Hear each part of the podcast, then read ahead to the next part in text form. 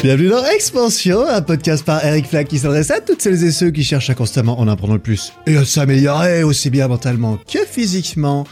Et aujourd'hui, nouvel épisode, c'est combien? Épisode 80 Yes Allez, on est à 80% du chemin vers le road Toussaint. On va y arriver cette année, je sais pas, je crois que j'ai pris trop de retard cet été malheureusement. Mais début 2023, number 100, on fera un gros truc. Je pense pas. J'aime bien, bah ouais, on va faire un million, je vais faire un tour du monde et tout. Épisode numéro 100, je vais... euh, Bah je vais faire un épisode normal, je pense. On verra. Mais je le mentionnerai parce que je serai quand même fier et content d'avoir un centième épisode. Quoi qu'il en soit, aujourd'hui, nouvel épisode sur l'amour. T'as dû le voir dans le titre de l'épisode très certainement.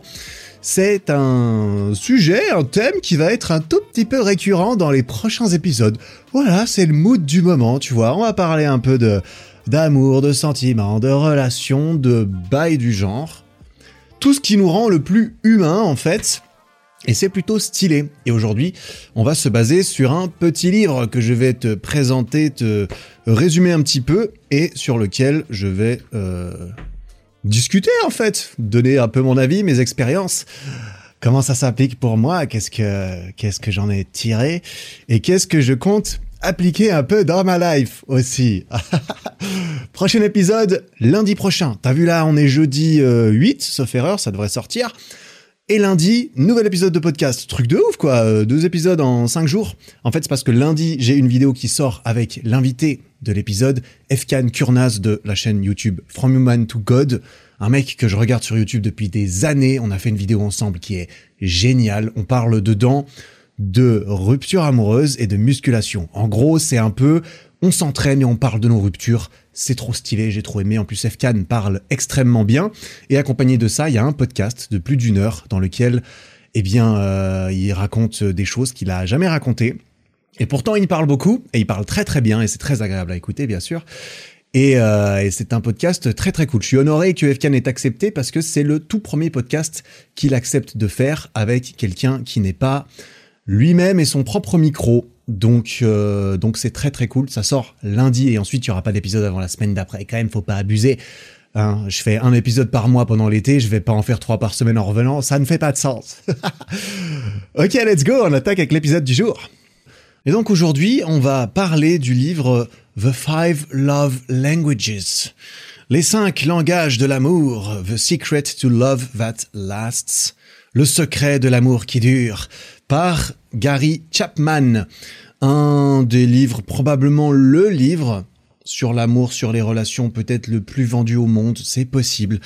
C'est possible que tu l'aies déjà lu, que tu en aies déjà entendu parler, que tu saches déjà de quoi je vais parler, c'est-à-dire des cinq langues. euh, Ah, tu suis ou pas Putain, les cinq langages de l'amour, c'est ça, c'est ça, c'est de ça dont on va parler, figure-toi. Je vais pas parler d'autre chose. Euh, il est très très cool ce livre. Euh, il n'est pas très long. Moi, j'adore ces livres. Je vais pas mentir. J'aimerais bien écrire un livre un jour. Peut-être, j'allais dire peut-être l'année prochaine. Peut-être pas l'année prochaine, mais peut-être, euh, peut-être l'année prochaine. On sait jamais. Euh, et j'aime bien ces livres qui font. euh, alors celui-là, il n'y a pas trop de remplissage. En vrai, t'as 150 pages, quelque chose comme ça, mais c'est écrit assez gros et tout. J'adore les livres où il n'y a pas trop de blabla. C'est, c'est à la fois tu apprends des trucs, c'est super stylé, mais en plus, bah ça te prend pas 14 mois non plus, tu vois. Parce que certains auteurs, pour des raisons euh, de maison d'édition aussi, je pense, font du remplissage pour euh, rajouter 70 pages à leur truc, juste pour qu'ils fassent un certain nombre de pages. Voilà, après ça, c'est euh, bosser avec maison d'édition. On verra, j'avoue que si j'écris un livre une fois, je ne sais pas encore si je veux passer par une maison d'édition ou le faire en indépendant. Il y a des raisons différentes pour ces deux choses, mais ce n'est pas le sujet de l'épisode. Donc on va continuer. Big up à mon pote Quentin Randis, euh, qui a fait un épisode de podcast il y a assez longtemps maintenant, dans lequel il avait mentionné ce livre, il avait mentionné euh, ses, euh, ses langages de l'amour, et ça m'a donné envie de lire le livre. Big up à toi Quentin, je recommande son podcast qui s'appelle Biceps and Mindset, qui est toujours aussi stylé, d'ailleurs il vient de reprendre des épisodes, il y en a un qui vient de sortir avec Aurélien Roy, que j'aime beaucoup et qu'il faudra qu'il vienne une fois sur le podcast également. Euh, et euh, voilà, big up Quentin, ça fait plaisir d'avoir des bonnes refs. Et, euh, et en plus, Quentin était déjà venu sur mon podcast, je suis aussi apparu sur le sien. Et on allait se revoir bientôt pour peut-être faire quelque chose aussi. Voilà, ce livre, je l'ai lu il y a un petit moment, j'ai bien tout surligné mes bails dedans et tout. Je l'ai prêté à mes parents aussi. C'est marrant, j'ai prêté ce livre à mes parents après avoir surligné des trucs dedans et pris des notes et tout. Je m'en, ça m'a pas dérangé, ils m'ont demandé si ça me dérangeait, j'ai dit bah non, en fait, je m'en fous, allez-y, lisez mes bails. Euh, et en fait, j'ai pas, c'est pas un journal intime. Hein, j'ai surtout euh, souligné des trucs dedans.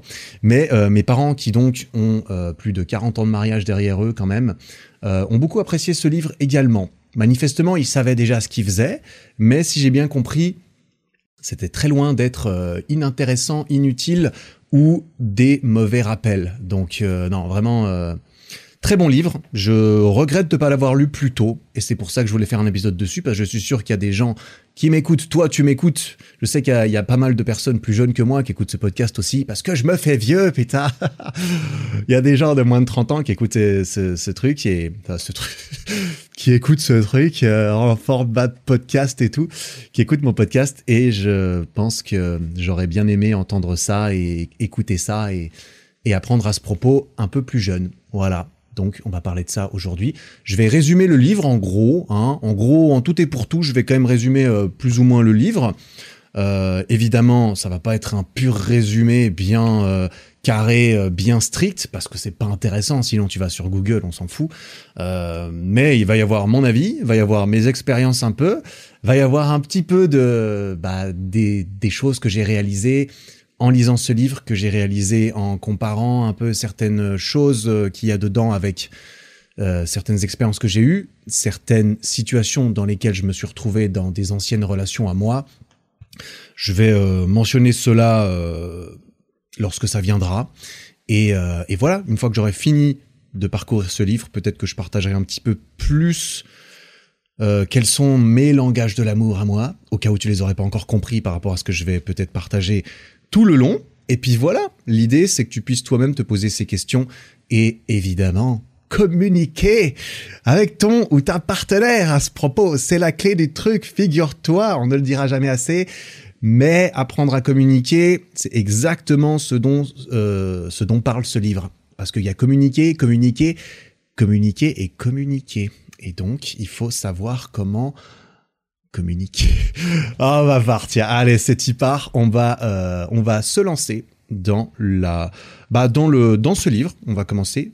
On va commencer par le début. Tiens, on va être original un peu.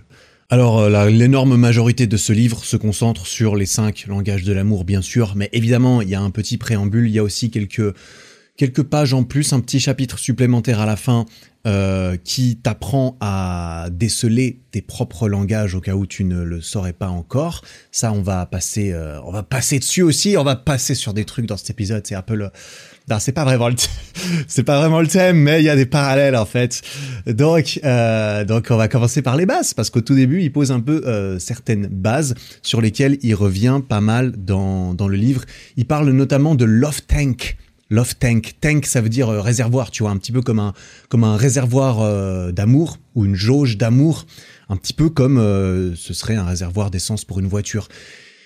Il parle beaucoup du fait que, en fait, on a cette jauge et que c'est une jauge que tu peux remplir par des moyens plus ou moins efficaces. Si on te parle et on communique et on exprime son amour envers toi de la bonne façon, ta jauge va remplir très vite et très bien. Et si ensuite ça n'est pas entretenu, et eh bien la jauge elle descend au fur et à mesure que ça avance. Et, euh, et en fait, il suffit en quelque sorte de la remplir suffisamment souvent, suffisamment euh, assez à chaque fois pour que tu te sentes suffisamment aimé au quotidien dans ta relation, dans ta vie. Ça, ça va dépendre de chacun, mais c'est pas juste un on ou off. C'est vraiment T'as juste besoin de te remplir de temps en temps. Et une fois que t'es rempli, bah t'es bien pendant un petit moment. Tu vois, ça marche comme ça pour énormément de choses. Mais il utilise cette euh, cette image que je trouve intéressante et qui semble totalement, euh, bah, totalement pertinente, effectivement. Comme, euh, comme dans beaucoup de livres. Il y a beaucoup d'exemples dans le livre. Euh, voilà, il tire tout cela de ses expériences, de ses années d'expérience, parce que ce cher Gary Chapman, c'est un auteur, un speaker et un conseiller.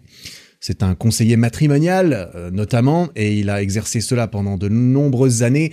Et tous les exemples qu'il utilise dans le livre, il dit que c'est des euh, vraies personnes qui sont venues dans son cabinet et euh, probablement qu'il a peut-être arrangé un peu le bail, mais ça n'empêche que ça tombe parfaitement bien à chaque fois les exemples euh, qu'il donne par rapport à chacun des langages. Je vais évidemment pas revenir sur tous ces exemples, c'est pas nécessairement euh, intéressant. Je vais donner des exemples qui me viennent comme ça ou certains que j'aurais écrits parce que j'ai pris quelques notes pour cet épisode évidemment. à propos de chacun des, des, langages, mais voilà, c'est pas crucial à chaque fois d'avoir d'avoir les prénoms des gens et leur background et tout. Ça, ça fait partie de, ça fait partie de, de ce qu'il faut pour bien comprendre quand tu lis le livre et puis c'est plus sympa. Et à chaque fois, ça se termine bien ces histoires. C'est un truc de ouf. Les gens, ils sont amoureux à la fin à nouveau et tout. non, c'est pas vrai. Ils sont pas amoureux à la fin en fait, parce que euh, la, euh, la, la plupart des exemples. Et c'est vrai que quand tu lis ce livre, si tu lis ce livre à 21 ans, tu risques de te dire ah oui d'accord en fait tous les exemples c'est des gens qui sont mariés depuis un moment, qui ont du mal à tout ça effectivement, et tu peux te dire, mais est-ce que je suis vraiment la cible? En fait, ouais, on est clairement tous la cible, il faut pas s'y méprendre. Euh, ça parle de mariage et de choses comme ça, mais non seulement c'est extrêmement euh, relevant, c'est extrêmement pertinent, euh, tout ce qui est communiqué avec euh, son partenaire, même si c'est sa meuf ou son mec depuis trois semaines, ça va faire toute la diff. Euh, tout autant que si ça fait 6 ans ou 25 ans de mariage, c'est extrêmement puissant et ça ne change pas. Ça change pas vraiment ce genre de choses. Évidemment, il faut rester euh, au point euh, l'un avec l'autre au fur et à mesure du temps, mais c'est euh, c'est très pertinent. Même si euh, ça parle de gens de 40 ans qui sont mariés depuis longtemps et c'est des Américains, bien sûr, toujours. Parce que, évidemment, c'est toujours les Américains qui font des trucs. Nous n'existons pas en Europe, il y a que l'Amérique qui existe. Donc, donc qu'est-ce que je disais? Oui, évidemment, euh, happy ending, mais les gens ne sont pas amoureux à la fin. Pourquoi? Parce que quelque chose qui est très important, que tu sais probablement, mais peut-être pas, suivant l'âge, l'expérience et les conseils peut-être que tu as eus, c'est que évidemment il y a une différence entre euh, être amoureux et euh, l'amour vrai. C'est ce que lui dit. Il dit entre in love et real love. Tu vois, entre l'amour passionnel et le, le vrai amour, en gros. Clairement, l'amour passionnel, c'est cette période au début de la relation t'es tout feu, tout flamme, t'es chaud, l'autre il est chaud aussi, on espère, et, euh, et vous faites des trucs chauds tous les deux, tout le temps. Non mais en gros, tu vois, tu vois ce que c'est, genre, tu vas tout le temps avec, t'es trop amoureux, c'est, t'es juste une putain de bombe d'émotions, d'hormones aussi, suivant quoi, et de d'amour pour l'autre, et, et plus rien n'a de sens ou d'intérêt dans la vie que euh, que ton amour incroyable pour cette personne et ses sentiments et ses émotions incroyables que tu ressens et que normalement tu peux partager et ça c'est incroyable. Par contre, ça ne dure pas pour toujours. Et là, peut-être que je t'apprends quelque chose, parce que suivant l'âge que tu as et les relations que tu as eues, c'est vrai qu'au bout d'un certain temps, dans les relations, moi, je sais ce que c'est. J'ai eu une relation de trois ans, et il paraît que l'amour dure trois ans, vois-tu? Peut-être que justement, j'ai expérimenté ça. Enfin, je sais que j'ai expérimenté des trucs quand même un petit peu. J'en avais raconté, moi j'ai eu des relations pas mal entre un an et demi, j'ai eu deux relations d'un an et demi, une de, de, enfin des relations, tu vois, ça, mes relations sont allées de euh, six mois à trois ans, en gros. Voilà, j'ai jamais fait plus que ça. Mais, euh, mais euh, il faut savoir transitionner entre l'amour passionnel et le vrai amour, l'amour euh, qui n'est plus vraiment des émotions, tu vois, c'est ce qu'il euh, c'est ce qu'il dit euh, aussi dans le livre à un moment donné, c'est quelque chose que ma mère m'a expliqué un jour. J'en avais parlé dans un ancien épisode, je sais plus lequel c'était, mais ma mère m'avait parlé une fois à la fin d'une de mes relations d'un an et demi, euh, c'était pas la première qui s'arrêtait au bout d'un an et demi, ma mère m'avait dit Eric, tu sais, c'est normal que ça se vienne plus dur à un moment donné. Je t'épargne un peu les, euh, je t'épargne un petit peu l'histoire parce que je l'avais déjà raconté, je crois. C'était peut-être dans l'histoire où je parlais des, des inspirations trouver ses sources d'inspiration à l'intérieur et à l'extérieur, quelque chose comme ça. Je sais plus le, numéro de l'épisode, euh, mais c'est possible que j'en parlais euh, dans celui-ci. Euh, quoi qu'il en soit, c'est ce qu'il dit aussi dans ce dans ce livre. Il faut faire la distinction entre love as a feeling et love as an action. Donc la différence entre l'amour comme un sentiment et l'amour comme une action. Il faut il faut exprimer expressément, consciemment et activement l'amour au bout d'un moment euh, lorsque les émotions en elles-mêmes ne se suffisent plus. Et ça, euh, ça peut euh, être bizarre au début. Tu peux avoir l'impression de te dire ah mais en fait la relation elle est elle est chelou et ça marche plus parce que j'ai l'impression que je suis plus comme avant. C'est plus comme avant. C'est normal. C'est triste, peut-être que c'est triste, c'est pas triste, c'est surtout différent. C'est une autre façon d'aimer justement, et c'est là que ça devient très important de savoir communiquer avec l'autre parce que le tout feu tout flamme ne suffit plus il faut croire, et d'après mon expérience, c'est effectivement euh, le cas. Donc, euh, donc euh, voilà, je voulais citer un petit passage. J'ai écrit, je cite page 35. Ouais, je voulais citer un tout petit truc juste avant de se lancer dans, dans, tout ça. Ouais, il dit que bah en fait quand ton partenaire, quand la jauge d'amour de, ton partenaire est pleine, il ou elle se sent en sécurité dans ton amour et tout le et le monde autour de soi a l'air brillant et et chacun des deux partenaires pourra pourra move, ouais, pourra se, pourra s'expandre. Bah oui, bien sûr, pourra s'expandre pour atteindre son plus haut potentiel dans la vie. Pour résumer le truc, parce que c'est vrai que j'essaie de traduire de l'anglais en même temps que je le lis, c'est pas extrêmement efficace, tu m'excuses. Euh, peut-être que je ferais mieux de le lire en anglais, ça, ça, ça fera un peu d'anglais dans l'épisode aussi. En gros, lorsque tu te sens pleinement aimé, lorsque ta jauge est pleine, eh bien c'est là que tu peux exprimer ton, plus haut potentiel dans ta vie en tant qu'être humain. Je pense que c'est vrai. Je pense que effectivement, si tu sens un manque sentimental, ce qui n'est certainement pas mon cas actuellement, peut-être que ça t'entrave un petit peu dans ton développement dans n'importe quel autre domaine de ta vie. Bref, c'est donc extrêmement sympa de savoir euh, comment remplir ta propre jauge et encore plus de savoir comment remplir la jauge de ton mec ou de ta meuf. Et c'est exactement ce qu'on va voir. Ou de ton mari ou de ta femme, évidemment, on est bien d'accord. On va commencer du coup tout de suite avec le langage numéro 1 qui est Words of Affirmation. Affirmation. Ah putain, il faut que j'entraîne mon anglais, bordel. Words of Affirmation. ah, il est pas facile à dire ce mot. Words of Affirmation. Et j'ai l'impression que ça, sonne mal. Bref, compliment euh, Words of Affirmation, des mots d'affirmation, traduction littérale. En gros, c'est tout ce qui est compliment verbal, tout ce qui est utiliser les mots pour exprimer son amour et ses émotions à l'autre. Words of Affirmation. Voilà, ça, ça me va mieux. Ça me va déjà mieux. Putain, attends, j'essaie de faire des efforts quand même. Euh, donc, donc, ce, cette première, euh, ce premier langage, tu vois très bien un petit peu ce que c'est, mais il y a des nuances intéressantes. Il y a différentes façons d'utiliser les mots de différentes façons, et on apprend aussi que c'est pas nécessairement les mots qui sont importants, mais aussi les intentions derrière, l'intonation, et toutes ces choses, parce que des mots peuvent vouloir dire énormément de choses différentes en fonction de comment ils sont dits, en fonction de tout le reste. Donc des petits, euh, des exemples très faciles. Euh, ouais, t'es beau gosse dans cette, euh, enfin t'es beau gosse, je sais pas si tu dis ça à ton mec. t'es beau gosse dans cette chemise. Tu es très belle dans cette robe, ma chérie. J'adore comme tu es toujours à l'heure pour venir me chercher. Euh, genre euh, complimenter l'autre sur le fait que oh, tu réussis, euh, t'es toujours, t'es drôle, tu me fais toujours rire quand tu fais des blagues de merde et tout, des blagues de cul le soir devant la télé, tu me fais toujours rire. Eh ben c'est génial si on s'entend bien en faisant ça, c'est parfait, tu vois. Ce genre de, ce genre de compliments, de reconnaissance et, et d'autres types, tu vois. évidemment, comme je l'ai dit, c'est très important de comment est-ce que tu dis la chose? C'est euh, c'est évidemment euh, le genre de nuance qu'il qu'il explique dans le livre, on est bien d'accord.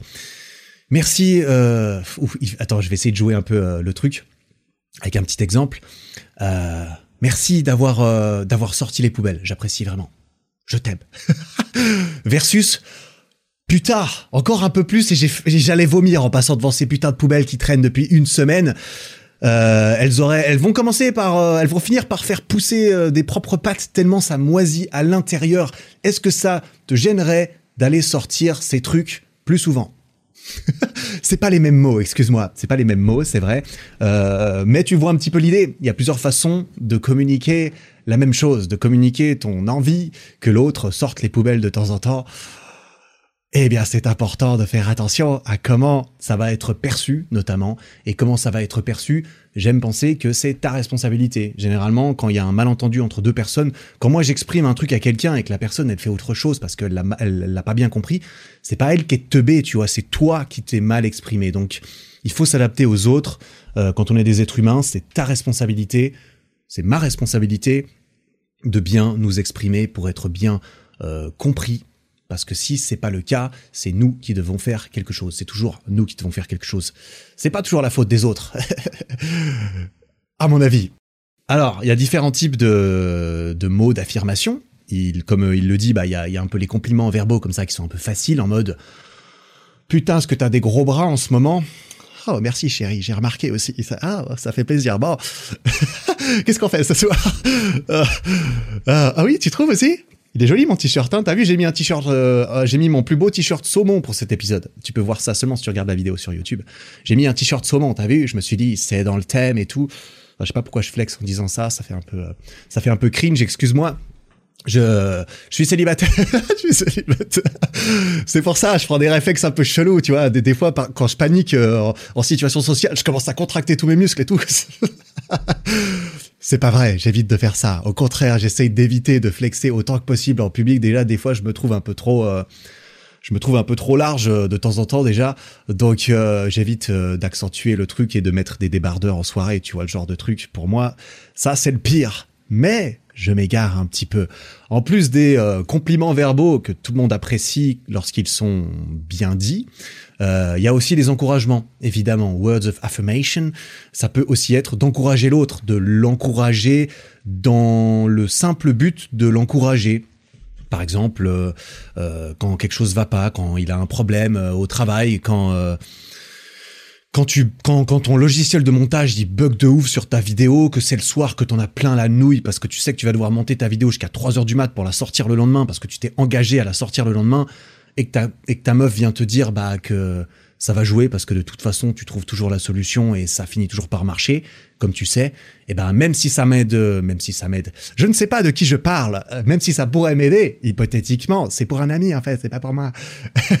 même si ça pourrait, euh, même si ça ne m'aide pas à résoudre mon problème, eh bien c'est de l'encouragement, tu vois. Et ça, euh, si c'est ton langage de l'amour, parce que je reviens un petit peu là-dessus. Évidemment, là, on parle des cinq langages de l'amour.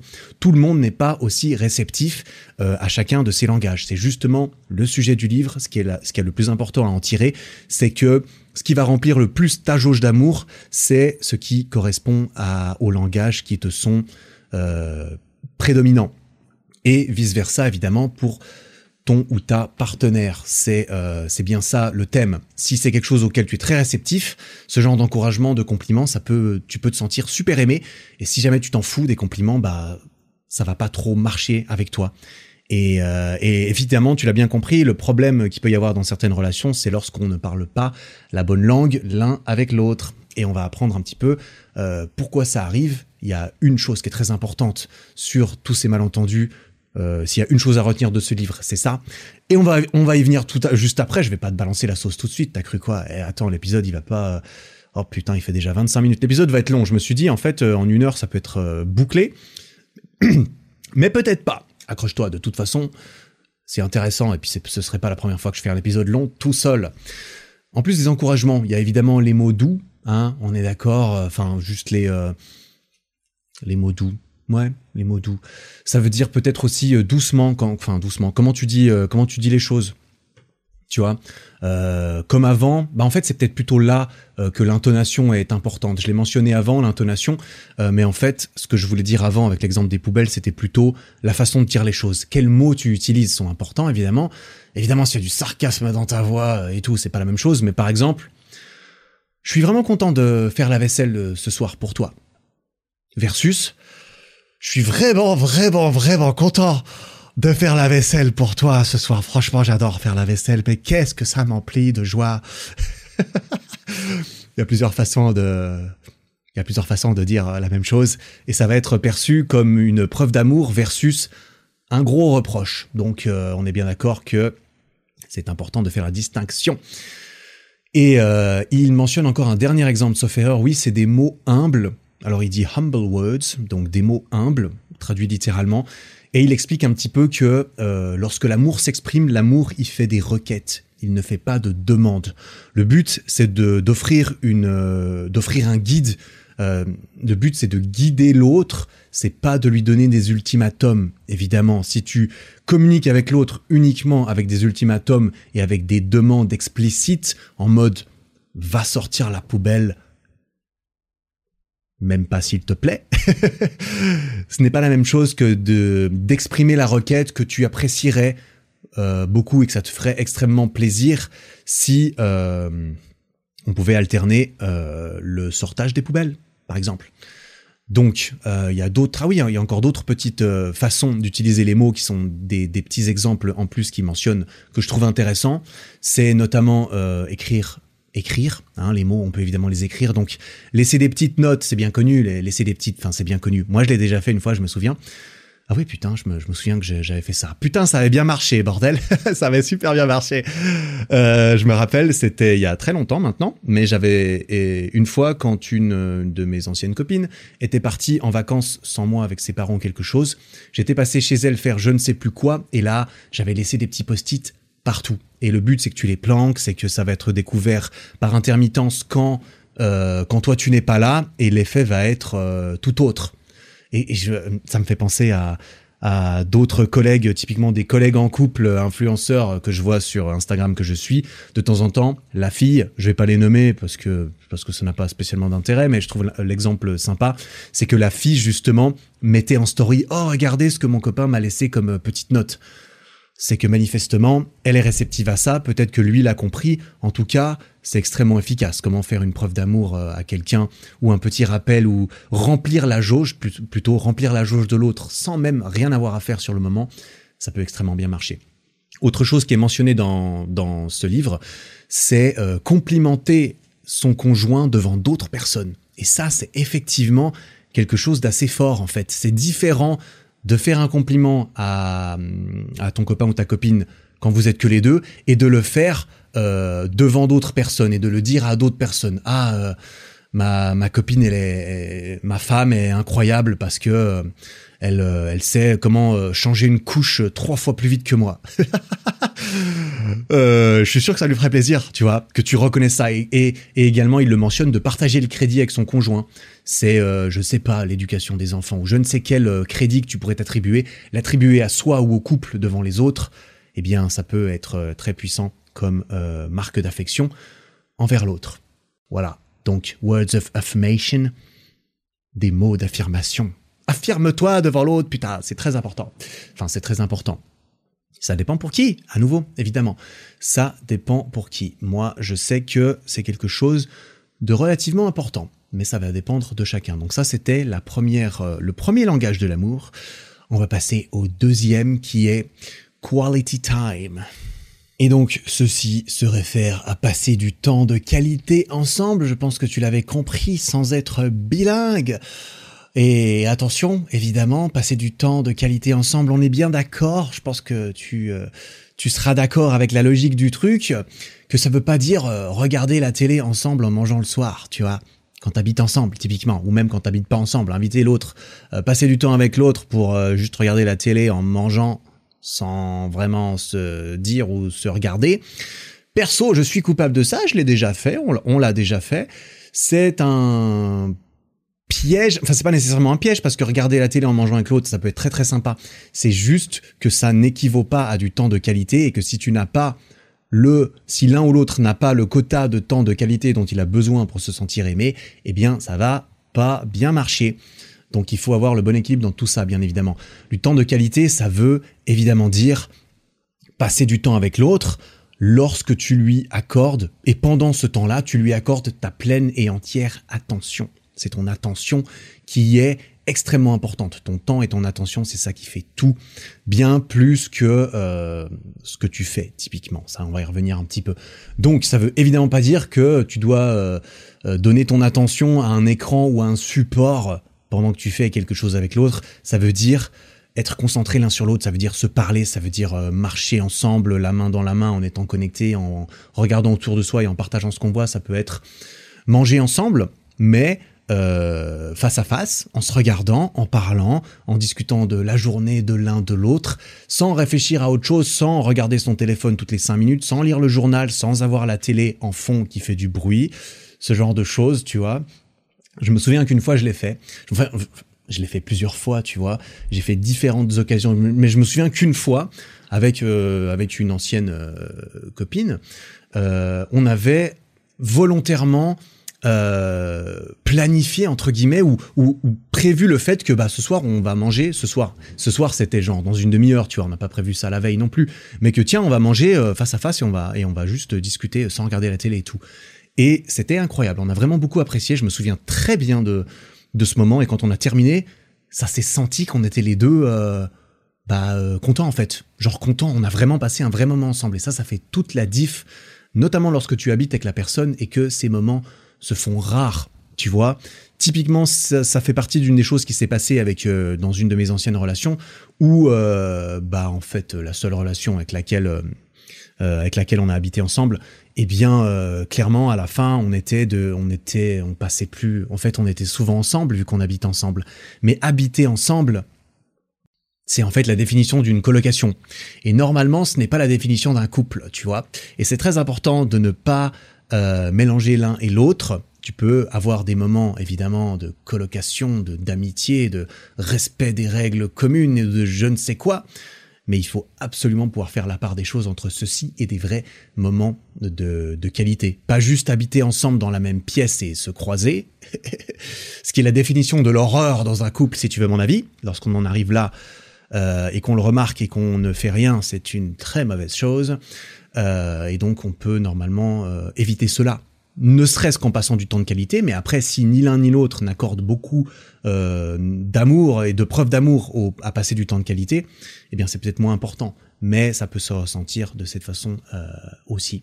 Parce que justement, passer du temps de qualité avec l'autre, en fait, ça veut dire une chose. Ça veut dire donner à l'autre de sa ressource la plus précieuse qu'on ait, c'est-à-dire son temps, tu vois. Le temps que tu donnes à l'autre en le regardant dans les yeux et en l'écoutant et en, et en passant du temps avec, c'est vraiment du temps qui lui est entièrement consacré. Et ça, tout le monde le sait, le temps, c'est, tu le récupéreras jamais. Ces minutes que tu as offert à l'autre, tu ne pourras jamais les récupérer et tu as décidé de les passer euh, avec elle, pour elle, pour lui. Euh, et, ça, c'est une preuve, c'est un moyen très fort de communiquer son amour, et c'est un moyen très émotionnel de le faire lorsqu'il est euh, apprécié comme cela, et à ce point-là, par l'autre notamment, tu vois. Typiquement, ça peut se, voir dans euh, le fait de faire quelque chose pour l'autre, avec l'autre, même si on n'en a pas vraiment envie, même si on n'en voit pas vraiment l'intérêt, en tout cas d'un point de vue purement personnel. Par exemple, je, vais donner un exemple à moi parce que c'est vrai que les exemples, euh, j'ai certains exemples euh, de, de, ce genre de choses. J'ai pas mal d'exemples de moi qui qui a pas fait les bonnes choses en fait, tu vois. Donc je vais me permettre de les mentionner, ça me fera des rappels à moi aussi et puis euh, et puis toi-même tu pourras peut-être te reconnaître dans certaines choses. typiquement, aller marcher dehors avec sa copine, avec son copain, avec ma copine, ça n'a pas toujours été la chose euh, pour laquelle je voyais le plus d'intérêt personnellement, tu vois, aller marcher parfois ça m'a saoulé en fait. J'avais pas spécialement envie d'aller faire des promenades, tu vois, nécessairement. Pourquoi? Parce que d'un point de vue personnel, en mode Eric en fait n'avait pas envie d'aller marcher dehors. Pas maintenant peut-être.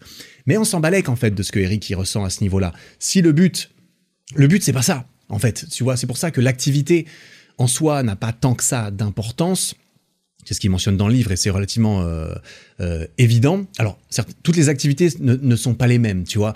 Euh, il mentionne quand même rapidement, j'ai pris, j'ai écrit ça. Il mentionne quand même que pour maximiser une, activité qui fonctionne, eh bien, il faut qu'il y ait au moins une des deux personnes qui ait envie de la faire cette activité. On est bien d'accord, sinon ça marche pas. Il faut que l'autre accepte de le faire. Évidemment, il faut pas qu'il y aille 100% euh, à contre-cœur. Et il faut que les deux personnes savent pourquoi elles le font. Et lui, ce qu'il le dit, c'est que voilà, il faut savoir pourquoi elles le font elles le font. Il faut que chacun sache que on le fait pour être ensemble, on le fait par amour, premièrement, avant peut-être de le faire pour le faire, tu vois. On va pas nécessairement marcher pour marcher, en fait, pour faire du cardio, pour brûler des calories, pour trouver l'inspiration euh, dans la nature, même si tout ça, ça fonctionne aussi. Mais si on n'est pas dans le mood de faire ça, on peut quand même le faire par amour. Vois-tu? Vois-je? Donc, euh, c'est pas nécessairement l'activité qui a de l'importance, mais c'est plutôt l'intention derrière, euh, ou plutôt l'attention. Justement, on en revient, c'est l'intention derrière, c'est l'attention que tu accordes à l'autre en lui accordant ce temps. Tu vois, typiquement, il donne un exemple dans le livre que je me souviens, dont je me souviens parce que c'est un exemple qui peut être assez euh, commun, je pense, et qui fonctionne très bien. C'était l'exemple d'un couple dans lequel le mari travaille énormément, la femme ne travaille pas, le mari travaille énormément, et donc le mari c'est un peu euh, celui qui subvient aux besoins de sa famille, tu vois, c'est un peu le provider comme ça, il travaille toute la journée, il se bute au travail pour sa famille, pour pouvoir que sa famille puisse vivre, pour qu'ils aient des thunes, payer le loyer et tout. Le mari il est là, ok je suis fier, moi je suis, je provide, tu vois, et donc c'est suffisant. Et donc c'est censé être perçu euh, comme suffisamment euh, valorisé par ma conjointe typiquement pour que ça suffise. Et l'exemple évidemment qu'il donne dans le livre, c'est qu'en rentrant du taf, le mari, il est dead, il se fout devant la télé et il veut plus euh, rien entendre parler de quoi que ce soit parce qu'il est dead de sa journée de travail, tu vois. Et évidemment, la femme, elle, tout ce qu'elle demande, c'est l'exemple du livre, tout ce qu'elle demande, c'est que le mec, un jour, il éteigne sa télé 20 minutes, juste pour lui parler 20 minutes, tu vois. Juste pour lui accorder de l'intention. Parce que elle n'est pas autant réceptive à ce cadeau qu'il lui fait de travailler à sa place, ce service qu'il lui fait de travailler à sa place, et ça, on va y revenir, c'est le fait d'être écouté, de d'avoir l'attention de, de son mari et de pouvoir simplement passer du temps ensemble. Certaines personnes, tu leur donnes des thunes, ça suffit pas, et c'est totalement compréhensible en quelque sorte. Si tu es juste payé pour, euh, en quelque sorte payé pour faire le ménage et t'occuper des enfants, je peux comprendre que ça ne convienne pas à tout le monde, même si certaines personnes s'y retrouveront peut-être très bien. Mais alors, si tu passes jamais de temps ensemble, est-ce que c'est vraiment une relation? Oui, mais c'est une relation particulière. Je ne vais pas entrer dans, le, dans les relations à distance dans, dans cet épisode. Il ne mentionne pas ça. C'était peut-être pas de son époque. Tu vois, il n'y a pas d'exemple sur les relations longue distance. Euh, ça peut être un sujet à part, mais euh, on va pas en parler dans, dans cet épisode. Même si beaucoup de choses s'appliquent, on est bien d'accord. C'est juste qu'il y a différentes choses. Il y a, il y a différentes euh, certaines langues, certains langages de l'amour ne sont pas applicables pour les relations. Ah putain, c'est intéressant. Ah ben, je viens de réaliser ça en le disant. En fait, je pense que certaines relations à distance marcheront beaucoup mieux que d'autres en fonction notamment des langages de l'amour de l'un et de l'autre. Parce que si ton langage de l'amour, c'est le contact physique, et que c'est le cas pour l'autre aussi, relation longue distance via Zoom, tu vas pouvoir caresser ton écran longtemps, mais je ne sais pas si ça va suffire. je ne sais pas. C'est oui, effectivement, je pense que c'est comme ça que ça peut s'appliquer effectivement. Si c'est les compliments, le soutien moral euh, le plus important et le temps de qualité passé ensemble, une relation à longue distance où tu t'appelles tous les soirs pendant une heure et tu passes une heure euh, sans être sur ton téléphone en même temps à parler avec l'autre, ça peut être suffisant pour euh, entretenir tout à fait une relation jusqu'à ce que vous vous revoyiez, parce que le but d'une relation à distance, c'est quand même de se revoir éventuellement, je pense. Mais c'est d'autant plus intéressant je réalise, euh, je réalise vraiment ça là maintenant, je me suis pas posé cette question avant que ça vienne tout seul, j'avoue, que euh, si tu te trouves dans une relation à longue distance, ça va être très intéressant de te poser toutes les questions de langage, de, de, de ce qui te concerne toi et de ce qui concerne l'autre, euh, dont on va parler dans cet épisode. Donc, continuons. Continuons. Un autre dérivé du quality time, je ne sais pas pourquoi je parle comme ça, désolé. C'est quality conversation, conversation de qualité, bien sûr. Donc, pour les compliments, on se concentre euh, surtout sur ce qu'on sur dit, tu vois. Et pour euh, la conversation de qualité, on se concentre un petit peu plus sur ce qu'on entend ou sur ce, sur ce qu'on écoute. C'est euh, écouter l'autre, être capable d'avoir une conversation. Ça commence par être capable d'écouter l'autre, ce qui peut être un petit peu difficile. Hein. Apprendre à écouter, euh, on n'a pas tous autant de facilité avec ça, on n'a pas tous autant l'habitude. Et, euh, il faut apprendre à écouter euh, correctement. Il faut que l'autre ait l'impression d'être écouté aussi, tu vois. C'est un jeu de perception quand même beaucoup. Et c'est là qu'il y a beaucoup de, d'incompréhension dans les relations de l'un ou l'autre qui ne comprend pas pourquoi l'autre le prend bien, le prend pas bien. C'est aussi parce qu'il y a un manque de conscience sociale, et moi ça m'est arrivé plusieurs fois dans ma vie, clairement, de simplement ne pas renvoyer renvoyer quelque chose qui n'est pas du tout perçu comme toi tu le percevrais en fait. Et c'est bien pour ça qu'il faut s'adapter à la façon de parler et de comprendre de l'autre et que donc s'adapter à la façon de parler et de comprendre de l'autre, ça veut dire parler son langage. et on revient à ce qu'on dit dans cet épisode, putain, mais c'est magnifique toutes ces boucles. Bref, apprendre à, écouter, il donne quelques exemples pour euh, bah pour augmenter tes chances de faire comprendre à l'autre que tu l'écoutes et pour augmenter les, probabilités que tu l'écoutes vraiment quand tu le fais aussi, parce que c'est important de pas faire semblant. Euh, par exemple, maintenir le eye contact, maintenir un eye contact sincère et naturel envers l'autre quand il, te parle. Ça veut pas dire euh, euh, faire un concours où le premier qui dévie les yeux, il a perdu, tu vois. Mais ça veut quand même dire montrer à l'autre, en fait, c'est une preuve à l'autre que tu lui accordes toute ton attention. Tes yeux euh, sont une preuve importante, ce, n'est pas la seule, évidemment, tu peux être dans la lune, mais ton regard, tes yeux et regarder l'autre, c'est important. Ne pas faire autre chose en même temps, évidemment, même si tu te vantes d'être capable de faire la vaisselle en ayant l'autre dans ton dos qui te raconte sa journée, Et en l'écoutant quand même, il faut pas, euh, il faut pas trop t'étonner en fait si l'autre euh, a l'impression de pas être écouté. Même si tu l'écoutes, même si t'es multitâche, il faut, euh, il faut faire attention à ce genre de bail, tu vois. C'est important. Écoutez pour trouver des sentiments chez l'autre et des émotions quand tu écoutes l'autre, il faut pas juste essayer de comprendre textuellement ce qu'elle est en train de, te dire. Le côté technique ou les mots et les phrases qui sont utilisés sont euh, souvent moins importants que les émotions et les sentiments qui se cachent derrière. Et c'est ça qu'il faut apprendre à lire. Euh, il faut lire à travers les lignes, un petit peu, tu vois. Putain, mais c'est tout un bordel en fait. Pourquoi est-ce qu'on peut pas juste communiquer euh, textuellement? C'est aussi exactement pour ça que la conversation par message écrit, par WhatsApp interposé, bah parfois ça, ça douille. Ça douille pourquoi? Parce que c'est pas toujours facile de lire entre les mots quand c'est du texte écrit. Même si tu peux mettre des petits smileys, même si des fois tu peux envoyer des phrases et à la fin tu mets un point. Oh là là, quand tu reçois une phrase avec un point, mon Dieu, t'es dans la merde. t'es dans la merde. Ok, point tu es dans une merde pas possible. Je suis désolé pour toi, mais il va falloir régler ça rapidement avant que ça explose. Ce point peut exploser à tout putain de moment. Donc appelle l'autre, va voir l'autre, faut en discuter. Moi, je sais que résoudre des conflits par message, c'est de la merde. En ce qui me concerne, ce n'est pas une bonne idée euh, parce que ça prend toujours trois fois plus de temps, trois fois plus d'incompréhension. On se voit, on discute. Moi, je sais que quand on est face à face, qu'on se regarde dans les yeux, tout va toujours beaucoup mieux, beaucoup plus rapidement et on trouve euh, une solution plus vite. Après, ça, c'est aussi ma façon, euh, ma façon de fonctionner un petit peu. Autre euh, signaux à interpréter, c'est le langage corporel de l'autre, évidemment, par rapport à comment elle dit, comment elle se tient, comment elle se comporte, c'est important, évidemment.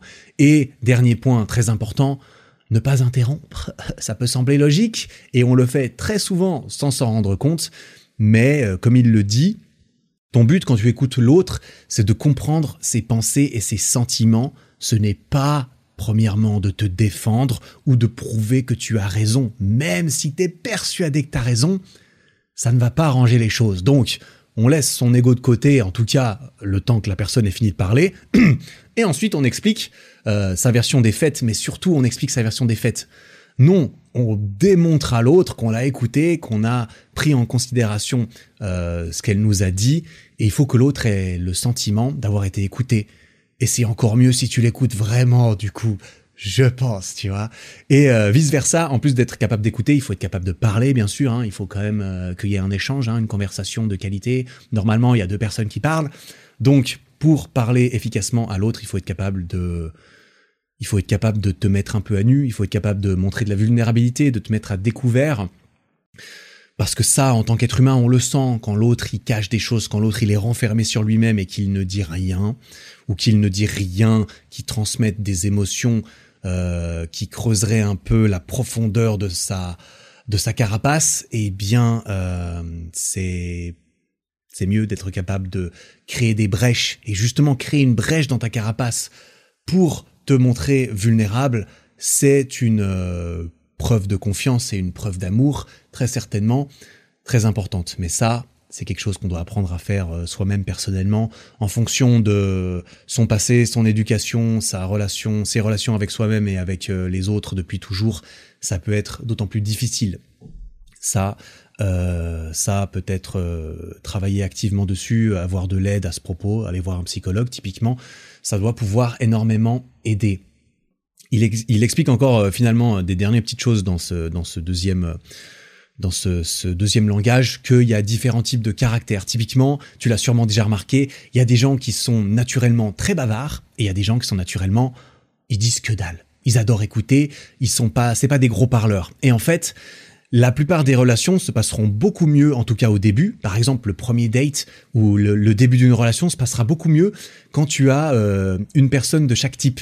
Quand tu en as un qui parle beaucoup et un qui aime beaucoup écouter, eh ben tout le monde est content. Il y en a un qui est très content d'être écouté, il y en a un qui est très content d'écouter et de parler, et tout le monde est content. En tout cas, jusqu'à un certain temps, il faut pas que le mec euh, ou la meuf qui soit à moitié muet ne dise jamais rien, ne partage jamais rien, comme euh, comme on l'a mentionné juste avant.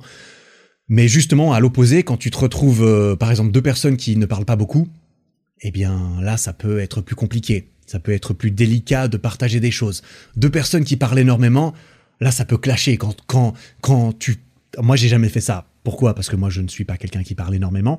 Euh, mais j'aime penser, euh, et j'ai déjà entendu des histoires et j'ai vu certains couples où, en fait, c'est du rétorquage de ouf. C'est-à-dire qu'il y en a un qui dit quelque chose, l'autre, il dit encore quelque chose, et quand ça clash, ça clash. C'est sa gueule, chacun son tour, l'un par-dessus l'autre, de plus en plus fort. tu connais peut-être ça, peut-être que c'est ton cas à toi, peut-être que c'est le cas de quelqu'un que tu connais.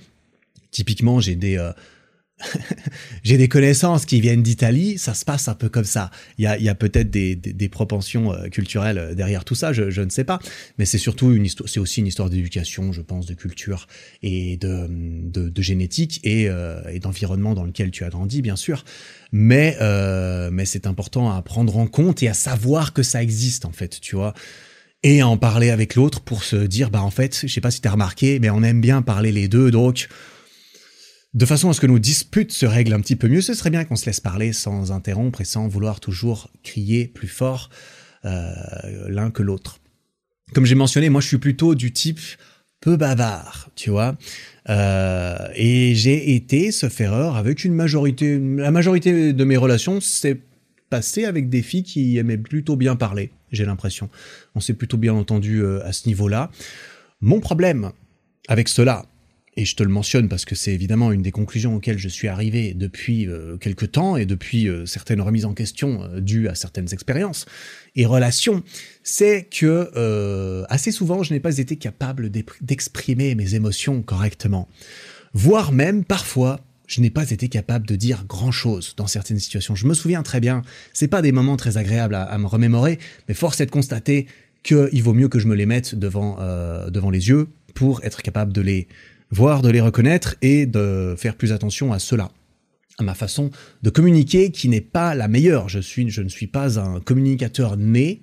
On pourrait croire éventuellement parce que euh, tu vois, tu, moi je fais, enfin typiquement avec mon travail, je parle là, je fais des podcasts, je peux sembler un peu euh, extraverti, je peux sembler un peu euh, peu timide, confiant, très confiant.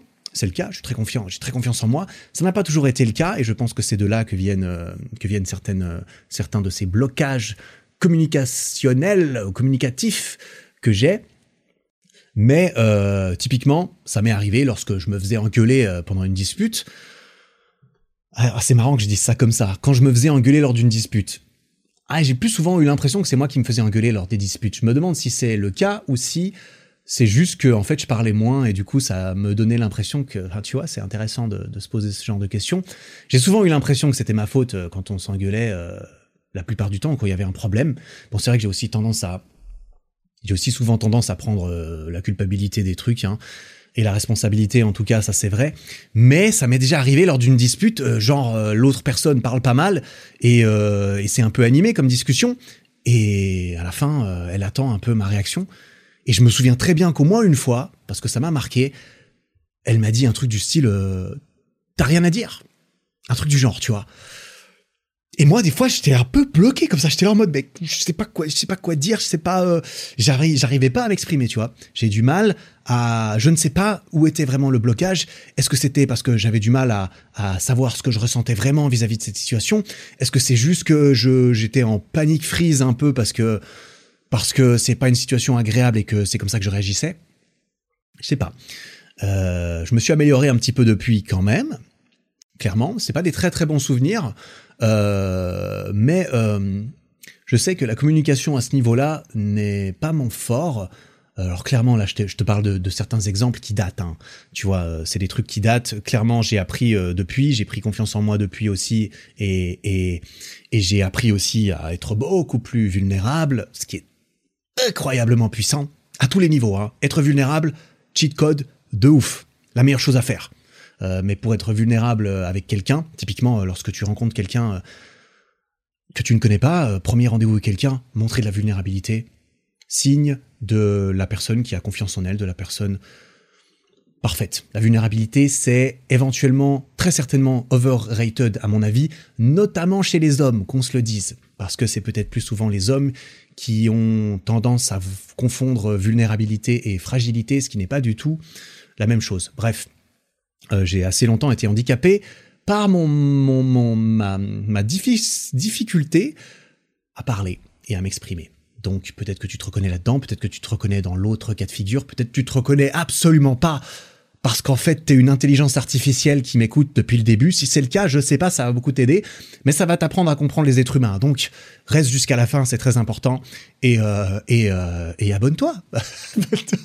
N'hésite pas, si tu apprécies ce podcast, à le liker, à mettre 5 euh, étoiles sur Spotify. Ça fait la diff, c'est extrêmement cool. Tu peux t'abonner sur YouTube également, liker la vidéo YouTube, poser en commentaire tes expériences, tes réactions. la meilleure façon de réagir avec ces épisodes et avec moi et ce que j'ai raconté dedans, c'est d'écrire un commentaire sous les vidéos YouTube. Pourquoi? Parce qu'il y en a pas énormément et moi je les vois tous. Et, euh, et lorsque c'est euh, pertinent, typiquement, eh ben j'y réponds avec grand plaisir. Donc voilà, tu peux aussi partager ce podcast avec quelqu'un euh, que ça pourrait aider. Si ce n'est pas mal pris, parce que envoyer un podcast sur comment euh, communiquer euh, de l'amour à quelqu'un, ça peut être mal interprété, surtout si tu l'envoies à ton conjoint. Mais je pense que c'est extrêmement important de l'envoyer à son conjoint. Et si ce n'est pas envoyer le podcast, c'est peut-être simplement discuter avec lui sans qu'il se sente euh, contraint à faire quoi que ce soit, comme lire un livre ou écouter un mec parler pendant une heure et quart alors qu'il ne le connaît pas et qu'il en, a, en a rien à foutre sur le papier, tu vois. Il faut trouver comment aborder l'autre, mais je pense que c'est une très très bonne idée euh, de discuter de ce genre de choses en couple. Clairement. Bref, c'était l'instant, c'était l'instant promo. Voilà, si tu apprécies le podcast, moi j'apprécie n'importe quel type de feedback ou de soutien mais rien que le fait que tu écoutes ce podcast et que tu y trouves quelque chose, eh bien l'échange de valeur pour moi est équitable parce que ça me fait très plaisir de les faire. Sinon je les ferais pas, hein, clairement. Tu peux me croire. on va passer au troisième langage. Et ici, on va parler de recevoir des cadeaux. Receiving gifts. Offrir un rappel de l'amour, offrir un symbole de ton amour à l'autre. Euh, évidemment, l'argent, c'est le premier truc auquel on peut éventuellement penser. L'argent n'importe pas énormément dans ce cas de figure. Il fait une, évidemment, il le précise, et il fait une distinction qui est importante quand même, auquel on pourrait se dire, mais évidemment que l'argent, ça compte pas. Ou alors ça compte, mais c'est pour les mauvaises raisons. Voilà, ça on est d'accord. Mais euh, il fait une distinction qui est importante, c'est que l'argent même lorsque tu euh, aimes vraiment quelqu'un, il est important dans le sens où il ne faut pas que ton cadeau soit disproportionnellement éloigné par rapport à ce que tu peux te permettre. Typiquement, t'es monstrueusement blindé, tout le monde le sait, ton copain ta copine le sait, et tu lui achètes une bague de fiançailles à 18 euros, là tu vas passer pour un FD. tu vas passer pour un trou de balle et c'est probablement un petit peu normal, tu vois. Donc en dehors de ce genre de choses, l'argent évidemment importe peu. Euh, il y a apparemment une, une citation à la page 77. Ouais, effectivement, c'est un truc intéressant. C'est, euh, je vais essayer de te la traduire un peu efficacement. Une citation, je me suis dit, bah ça sert à rien de paraphraser le truc, j'ai qu'à, j'ai qu'à lire, c'est pas très très long. Un cadeau, c'est quelque chose que tu peux tenir dans ta main et dire, regarde, il ou elle pensait à moi, ou il ou elle euh, s'est souvenu de moi au moment où il a vu ça et, où il s'est dit qu'il allait euh, euh, me l'offrir. Tu dois penser à quelqu'un pour lui faire un cadeau. C'est obligatoire, tu fais pas un cadeau par hasard. Donc forcément, c'est un, une preuve que tu as pensé à cette personne au moment où tu as organisé le cadeau. Parce qu'évidemment, offrir un cadeau, ça demande une organisation. C'est prendre le temps Attends, c'est ce qu'il dit un petit peu après. Ouais, non, c'est évidemment euh, le cadeau, il est aussi exprimé dans le fait d'y avoir pensé, dans le fait d'avoir fait ce qu'il faut pour se procurer le cadeau et dans le fait d'avoir fait ce qu'il faut pour pouvoir l'offrir. Tout ça, c'est une euh, c'est une preuve que tu y as pensé, c'est un symbole que tu euh, as fourni des efforts, que tu que cette personne était dans ta tête à ce moment-là, dans ton cœur sûrement aussi, et que tu as fait ce qu'il faut pour pouvoir lui offrir un symbole éternel de ce moment où tu as pensé à il ou à elle. Et donc, ça peut avoir une énorme valeur et évidemment, ça dépend des gens, comme chacun de ces langages. Tu vois, euh, ça va évidemment dépendre de si la personne est réceptive à ces cadeaux. Et ça, justement, c'est quelque chose de, d'important à prendre en compte.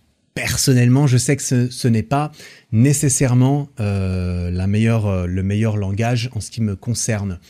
même s'il y a des nuances, et on va y revenir parce qu'il y a une, une nuance qui est très importante et qui est très importante pour tout le monde, dans le type de cadeaux qu'on peut recevoir et on va on va y revenir juste après. Donc évidemment ces cadeaux tu peux euh, tu peux les acheter hein, évidemment tu peux les trouver, tu peux les créer, tu peux faire ce que tu veux tant que à, nouveau c'est pas euh, disproportionné par rapport à tes moyens quand tu l'achètes. Et, euh, et voilà, typiquement, quand c'est aussi le genre de choses qu'on m'a déjà reproché, figure-toi. Tu vois, putain, je me, je me sors tous les trucs que j'ai mal fait dans mes relations dans cet épisode, putain.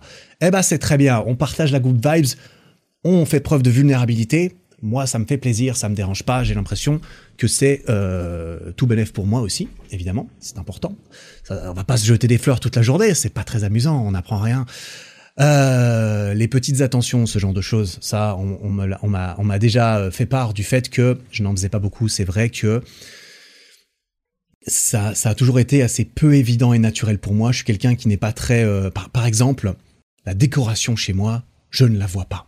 Je vais chez mes parents, il y a des fleurs, ma mère adore les fleurs, elle fait des ateliers de fleurs, elle crée des fleurs, elle fait des bouquets, des trucs. Moi j'entre, je ne vois rien. Mon père, il entre, il ne voit rien. et ma mère le sait très bien. Du coup, elle dit, ah, regarde, t'as vu, j'ai des nouvelles fleurs. Je dis, ok, j'avais pas vu. J'avais absolument pas vu. ma mère est à l'opposé de mon père à ce niveau-là, typiquement. Euh, ça n'empêche pas qu'ils ont trouvé un moyen de s'entendre.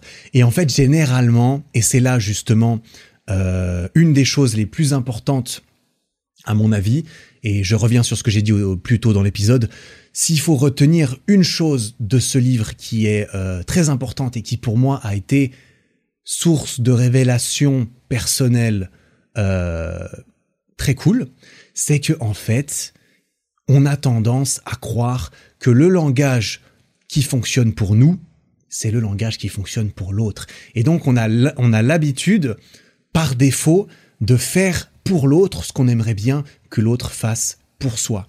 Et c'est là que toute la différence, toute la nuance et toute la la conscience autour de ça est importante c'est que si tu tombes mal, si tu tombes pas sur quelqu'un qui réagit aux mêmes choses que toi, en faisant ça, eh ben, ça va moins bien marcher. Ça va peut-être pas marcher du tout même, tu vois. Et donc, c'est très important de bien faire euh, la distinction là-dedans. Typiquement, moi, recevoir des trucs, c'est pas ce qui me... Recevoir... C'est pas un bon exemple, mais recevoir des fleurs, moi, je peux m'en passer, tu vois, il y a pas de souci, je peux me sentir totalement aimé sans recevoir de fleurs. Mais c'est pas nécessairement le cas de la personne en face. C'est parce que c'est pas parce que moi je m'embalèque que la personne en face s'embalèque également. Ça, c'est, c'est crucial. Si tu ne retiens qu'une seule chose, retiens celle-ci, je pense. C'est ce que je me suis dit en tout cas. Donc, euh, donc voilà, dans le livre, il donne aussi des, des conseils un petit peu, tu vois. Si t'es un mauvais offreur de cadeaux, parce que tu tu n'as pas parce que tu n'as pas le, don des cadeaux. Moi, je suis pas très fort euh, pour faire des cadeaux nécessairement. Je me suis amélioré ces dernières années parce que j'ai réalisé certaines choses qui sont importantes, notamment vis-à-vis de ma famille et tout.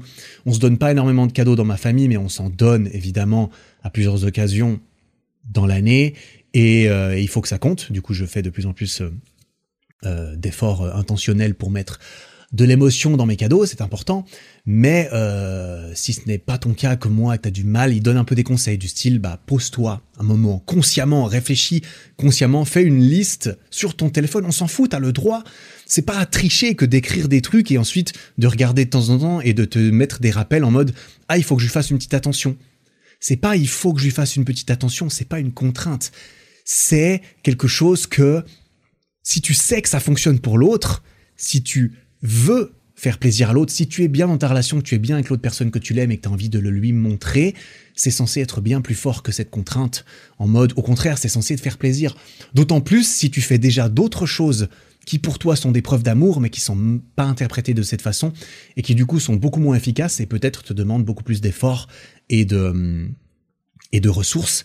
Et en plus, il y a la frustration quand tu fournis les efforts, les ressources, de voir qu'il n'y a pas de retour, que la personne elle interprète mal ce que tu lui renvoies eh ben c'est ta responsabilité de faire en sorte que cela change en parlant avec l'autre et en parlant avec toi-même en mode tiens je vais me faire une liste des cadeaux des envies des remarques que l'autre personne m'a faites en mode en mode je sais pas ta meuf ou ta meuf hein, je vais garder cet exemple c'est quand même l'exemple qui est le plus simple pour moi ou bien ton mec hein, évidemment euh, euh, peu importe si tu es attiré par le même sexe ou par je ne sais quoi non, avec les animaux, ça marche sûrement pas la même chose, mais c'est pas, pas du tout le sujet de l'épisode.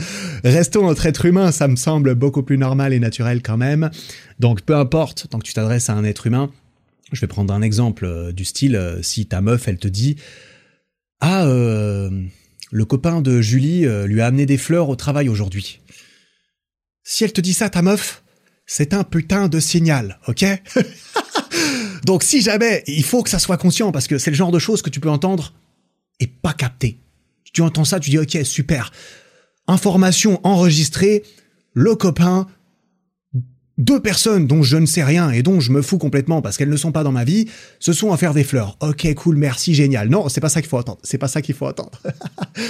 Ce qu'il faut entendre, c'est ah, moi j'aimerais bien recevoir des fleurs de temps en temps. Mais c'est un signal un peu en soum soum comme ça. Tu vois, donc c'est ton rôle d'essayer de capturer ces petits trucs et de te dire ah ah, j'ai compris ce que tu as voulu faire passer comme message.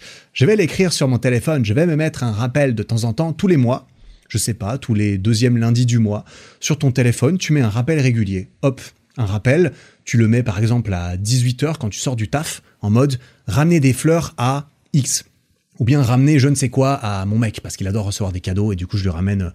Qu'est-ce que tu peux ramener comme cadeau à un mec? J'en sais rien, je, je, ne suis, je suis nul Je suis nul avec les cadeaux, je ne sais pas ce qui me ferait plaisir qu'on me ramène le soir, tu vois? Je suis sûr qu'il y a des trucs qui me feraient plaisir, mais de la bouffe, oh sa mère Amène-moi de la bouffe, putain, mais qui n'aime pas ça? C'est ça, offrir des fleurs ou bien préparer euh, le, repas. Bon, ça, ça peut être un autre, euh, autre chose aussi. Mais tu vois, tu te mets un petit rappel, un truc du genre. Et tu passes à l'action une fois pour toutes. Une fois pour toutes, tu te mets un rappel à 18h, une fois par mois, ramener des fleurs à ma meuf. T'as plus rien à faire. Ton téléphone va se charger du truc pour toi et ça va être autant apprécié peu importe si elle sait que tu as utilisé un moyen technologique pour t'en rappeler et que ça ne vient peut-être pas profondément de ton intérieur propre, à mon avis, euh, ce sera quand même apprécié à sa juste valeur. T'es pas obligé de lui dire non plus que tu te mets un rappel pour ça, tu vois. Euh, à mon avis, même si tu lui dis qu'elle le sait, ça ne devrait pas changer la chose à partir du moment où l'intention, elle est là. Et que tu le fais pas juste pour entretenir le truc en mode ok, je fais ça, c'est une corvée de plus. Non, tu fais ça pour montrer à l'autre que tu l'aimes. Et donc, c'est bien ça qui aura de la valeur plus que des fleurs qui vont, j'allais dire, périmer, faner en quelques, en temps. Ce qui, euh, est quelque chose qui a peu d'importance pour moi, d'avoir des fleurs que je vais devoir remplacer. mais je, je suis pas, je suis pas teubé, je suis pas teubé non plus. Je comprends très bien pourquoi ça fait plaisir et tout. Et j'ai déjà offert des fleurs et à chaque fois, sa mère, ça marche. Même si la personne n'est pas réceptive, ça reste un cadeau et si l'intention derrière elle est sincère, ça marchera même si la personne en question n'est pas particulièrement fan de cadeaux. Offrir des fleurs au travail à ta meuf, c'est euh, un, compliment euh, public aussi. Le fait de le faire devant d'autres personnes, si c'est bien interprété, si l'intention derrière est bonne, ça peut faire euh, double, double effet, tu vois. Faire envoyer des fleurs au travail pour ta meuf devant ses collègues. Si t'as envie de faire passer tous les copains de ses collègues pour des losers qui ne font jamais ça, beau gosse. Là, toutes les copines, toutes les collègues de ta meuf, elles vont se dire, lui c'est un beau gosse, garde-le. Moi j'adorerais qu'on me fasse ça. Et mon mec ne le fait pas, tu vois. Voilà, petit truc, je dis ça, j'ai jamais fait ça. Hein. Une fois, une fois j'ai fait envoyer des fleurs. Beau gosse, ça marche. Par contre, ça coûte une blinde généralement de faire envoyer des fleurs par Internet. Parce que les, services qui envoient des fleurs par Internet, j'ai l'impression, ils savent que t'es désespéré. ils savent que t'es prêt à sortir des thunes. Si tu fais ça par Internet, c'est que t'as décidé, aujourd'hui, je vais faire envoyer des fleurs à quelqu'un. Et, mets... et puis en plus, euh, c'est facile, tu fais trois clics, tu rajoutes des roses, des machins. Ça te coûte un, un saladier. Mais putain, c'est un saladier qui est bien rentabilisé. Bref, on s'arrête là pour ce troisième, euh, ce troisième langage. On va passer au numéro 4. Et celui-ci se dénomme Acts of Service. L'acte du service. Rendre service. Exprimer son amour à l'autre en faisant des choses pour elle ou lui. Par exemple, euh, mettre la table, tu vois, cuisiner un repas à sa place, lui faire un thé, changer la couche euh, du bébé, payer les factures communes à la fin du mois, ce genre de choses, tant que c'est fait, évidemment, avec la bonne intention derrière, dans un esprit positif, bah, ça va fonctionner d'autant plus pour celles et ceux qui sont réceptifs, euh, réceptifs, réceptives à ça. Tu vois, par exemple, un petit exemple, j'ai pensé euh, en, lisant ça et en, revoyant mes notes euh, dans, dans le livre, c'est que mon père, pendant que mes parents travaillaient, tous les matins, il préparait le petit-déj à ma mère. Parce que il se levait avant, il partait un petit peu avant au travail, et il lui sortait son petit-déj et il lui mettait sur la table. Et ma mère, elle, arrivait, elle se levait un peu après, et il y avait le petit-déj qui était sur la table. Et euh, apparemment, ça, ça, marchait bien. C'est le genre de cadeau, apparemment. Ouais, mais ma mère, elle est très visuelle, justement, apparemment. Je, crois. Hein. Je pourrais en parler avec elle euh, maintenant qu'elle a, qu'elle a lu ce livre. Ce serait intéressant, je vais faire ça, effectivement. Euh, parce que apparemment mon père avait compris comment faire à ce niveau-là. Et qu'est-ce que je voulais dire? Oui, offrir des cadeaux, tout ça. Non, pardon, rendre service. Ouais, typiquement pour les, ouais, ma mère qui s'occupait de beaucoup de, tâches de la maison, bah en fait c'était effectivement séparé. Dans le foyer, il y avait ma mère qui faisait X, mon père qui faisait Y. C'était clair entre eux et du coup il n'y avait pas de, il y avait pas de non-dit et de problème parce que c'était c'était bien réparti. Bref, ça c'est euh, c'est un peu la base, j'ai envie de dire, mais en fait c'est la base pour moi parce que j'ai été euh, j'ai été éduqué entre guillemets dans ce climat. C'est pour ça que c'est la base pour moi. Mais c'est pas nécessairement la base pour tout le monde. Bien sûr, tout dépend. Donc bien sûr, si tu sais où tu apprends que l'autre fonctionne comme cela, en, parlant avec elle ou lui par exemple, eh ben faut pas hésiter du coup en discuter, à comprendre un peu quelles actions concrètes, quels services concrets tu peux faire pour que à ses yeux, ça remplisse sa jauge d'amour comme Jaja, tu vois. Genre, tu fais le plein direct en faisant la vaisselle parce que elle ou il déteste faire ça et tu lui fais comprendre, tu discutes avec elle et tu lui fais comprendre que purement, sincèrement, même si personne n'aime faire la vaisselle, vas-y, fais-moi pas croire que t'aimes ça parce que sa mère, c'est pas très drôle. Ça peut être un jeu, moi je vois ça comme un jeu, je vois ça comme une jauge de 0 à 100% et à 100% bingo, il y a tout qui est propre. Eh, la masturbation mentale, ça marche pas très longtemps, hein, quand même, on va pas se mentir, c'est pas très drôle. Mais si tu, sincèrement, vas parler avec l'autre et tu lui fais comprendre que ton intention, c'est tu fais ça pour elle, pour lui, par amour, parce que tu l'aimes et que tu as envie de, le lui montrer, eh bien, ça peut être euh, incroyablement rentable, tu vois, laver la vaisselle pendant 9 minutes tous les jours, si ça se trouve, ça sera une marque d'affection et d'amour pour l'autre qui sera bien plus importante, bien plus efficace que euh, de faire certaines choses qui seraient beaucoup plus longues ou beaucoup plus contraignantes pour toi, mais qui ne seraient pas perçues comme le même type de service ou le même... Euh, parce que tu vois, on, a tous des, un, attachement euh, émotionnel lié à certaines choses. Euh, c'est pas nécessairement lié à la durée de la chose ou à l'effort de la chose. C'est juste que, je sais pas, t'as as, peut-être un blocage émotionnel à faire la vaisselle. c'est peut-être pas le bon exemple, tu vois, mais ce genre de service, si tu sais et que tu discutes clairement de façon à ce qu'il n'y ait pas un quiproquo, qu'il n'y ait pas un malentendu en mode ah mais je te rends service tout le temps, mais l'autre c'est pas ça qu'il ou elle veut ou c'est pas comme ça qu'elle l'interprète ou c'est pas comme ça que il ou elle le voit, c'est évidemment bien de, discuter de ça une fois euh, pour toutes. C'est un peu l'exemple qu'il donnait dans le livre, sauf erreur, c'est c'est en fait de se poser, c'est que les deux personnes qui avaient des problèmes avec ça dans, dans son histoire, eh ben tu te poses, tu effectues une liste des tâches que tu aimerais le plus que l'autre ferait pour toi. C'est pas que tu aimerais le plus, c'est euh, tu les tu écris les tâches et tu les tu les ordonnes par entre guillemets la plus grande preuve d'amour que tu préfères pour moi. Eh bien, ce serait de faire ça. Ensuite, ensuite peut-être ça, ensuite peut-être ça, ensuite peut-être ça, et ensuite tu te mets d'accord sur ok ben euh, euh, évidemment, ça c'est si les deux ils fonctionnent en tant que en tant que langue euh, de service typiquement, c'est plus facile dans cet exemple. Eh bien, tu échanges des trucs, tu dis ok, bah on peut se dire qu'on va faire euh, les trois premières choses de la liste l'un pour l'autre de nos listes respectives. Et, ça peut être une bonne façon de le faire, même si c'est conscient, même si c'est ok, j'aimerais tellement que tu le fasses sans que j'ai à te le dire, sans que j'ai à le mentionner. Ouais, mais pour certaines personnes, c'est pas naturel. Typiquement, pour quelqu'un qui ne fonctionne pas comme ça, ça ne sera pas naturel, je pense, de ne pas y penser spontanément. J'aimerais bien ne pas avoir à être ta mère et te dire de ranger tes putains de chaussettes qui sont sales et qui traînent. J'aimerais bien que tu le fasses sans que je te le dise. Bah, c'est vrai que si peut-être pour toi, on s'en balèque de rendre service. Je sais pas si c'est euh, rendre service ça, ça. Oui, c'est rendre service pour euh, les tâches communes, par exemple, ranger les vêtements qui traînent, tu vois. Bref, il faut s'adapter au langage de l'autre et, euh, et rien n'empêche d'utiliser de combines si ce n'est pas naturel pour toi ou pour elle. C'est beaucoup beaucoup mieux d'utiliser des combines, de faire des listes et d'en parler. Parce qu'en fait, en parler, c'est passer à l'action. C'est aimer par l'action au moment où aimer par l'émotion ne fonctionne plus. Et ça, c'est ce, dont on a parlé au début, ce qui est extrêmement vrai. C'est qu'au bout d'un moment, au début, peut-être pendant les six premiers mois, les chaussettes, on s'en fout. Mais peut-être qu'au bout de trois ans, les chaussettes, ça va commencer à agacer un petit peu, tu vois. Donc c'est là qu'il va falloir passer à l'action, et donc faut pas hésiter. Voilà, c'était pour ce, quatrième langage qui est assez, euh, ouais, qui est assez clair en, soi, qui est relativement concis du coup, euh, parce qu'il est assez euh, self-explanatory. il s'explique un peu tout seul, quoi. On va passer au dernier, qui est celui dont tu te doutes probablement, peut-être le premier qui te venait à l'esprit quand euh, on mentionne cela, c'est peut-être pour ça qu'il a gardé en cinquième, c'est physical touch, le contact physique. Et ça, le toucher, euh, c'est évidemment, enfin évidemment, c'est un des sens les plus développés qu'on ait euh, en tant qu'être humain, mine de rien, ressentir des choses. En fait, plus que juste écouter, écouter, c'est il n'y a, a, pas 15 millions de façons d'écouter non plus, il y en a plusieurs évidemment, mais toucher, il y a des millions de récepteurs sur ton corps, il y a différentes réactions qui sont engendrées à différents endroits chez différentes personnes par différents moyens, enfin bref. C'est énorme, mais plus que l'aspect euh, neurologique dans tout ça, évidemment, ce qui nous intéresse à ce niveau-là, c'est l'aspect psychologique, bien sûr, qui est important ici, euh, parce que tout ne va pas euh, être interprété et perçu et, et reçu de la même façon par différentes personnes. Et ça, je pense qu'on est tous euh, d'accord. Tout le monde n'aime pas nécessairement être touché.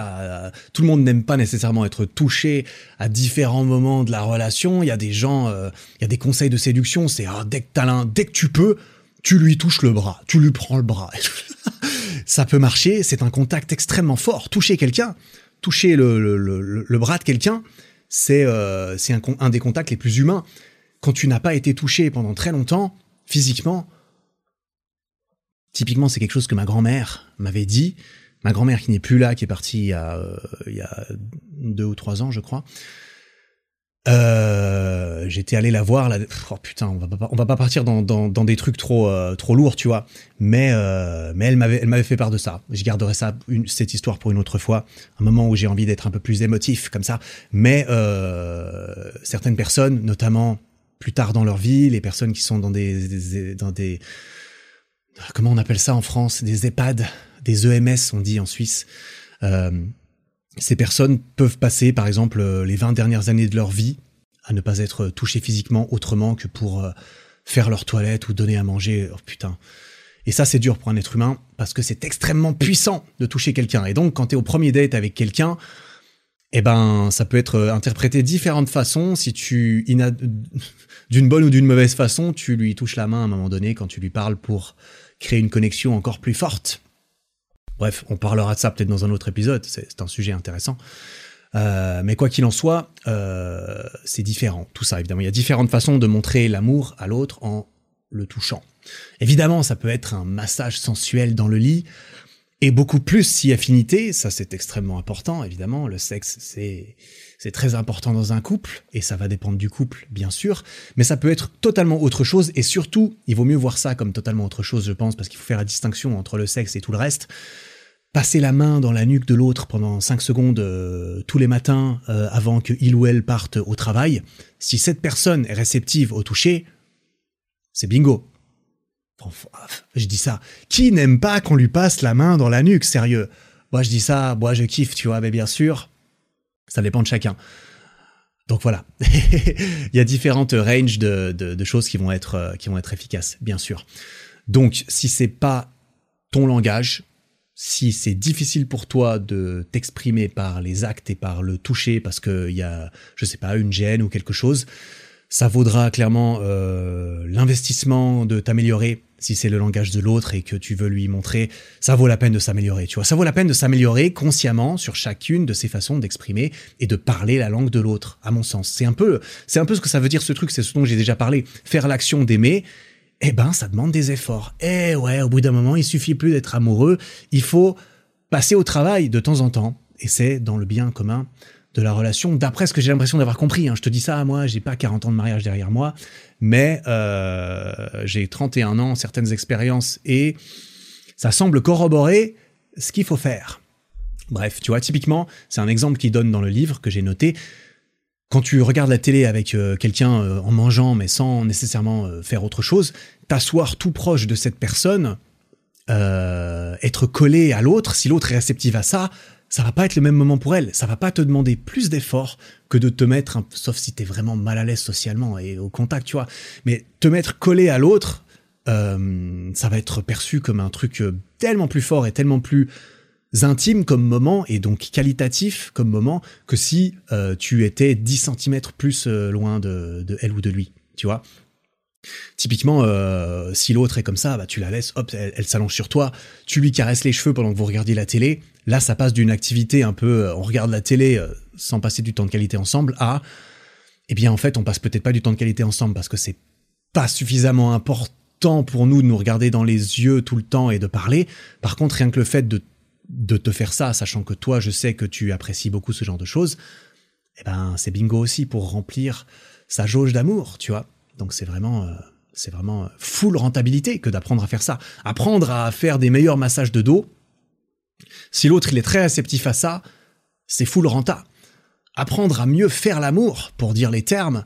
Putain, si l'autre il est réceptif à ça, bordel, c'est super intéressant. c'est super intéressant.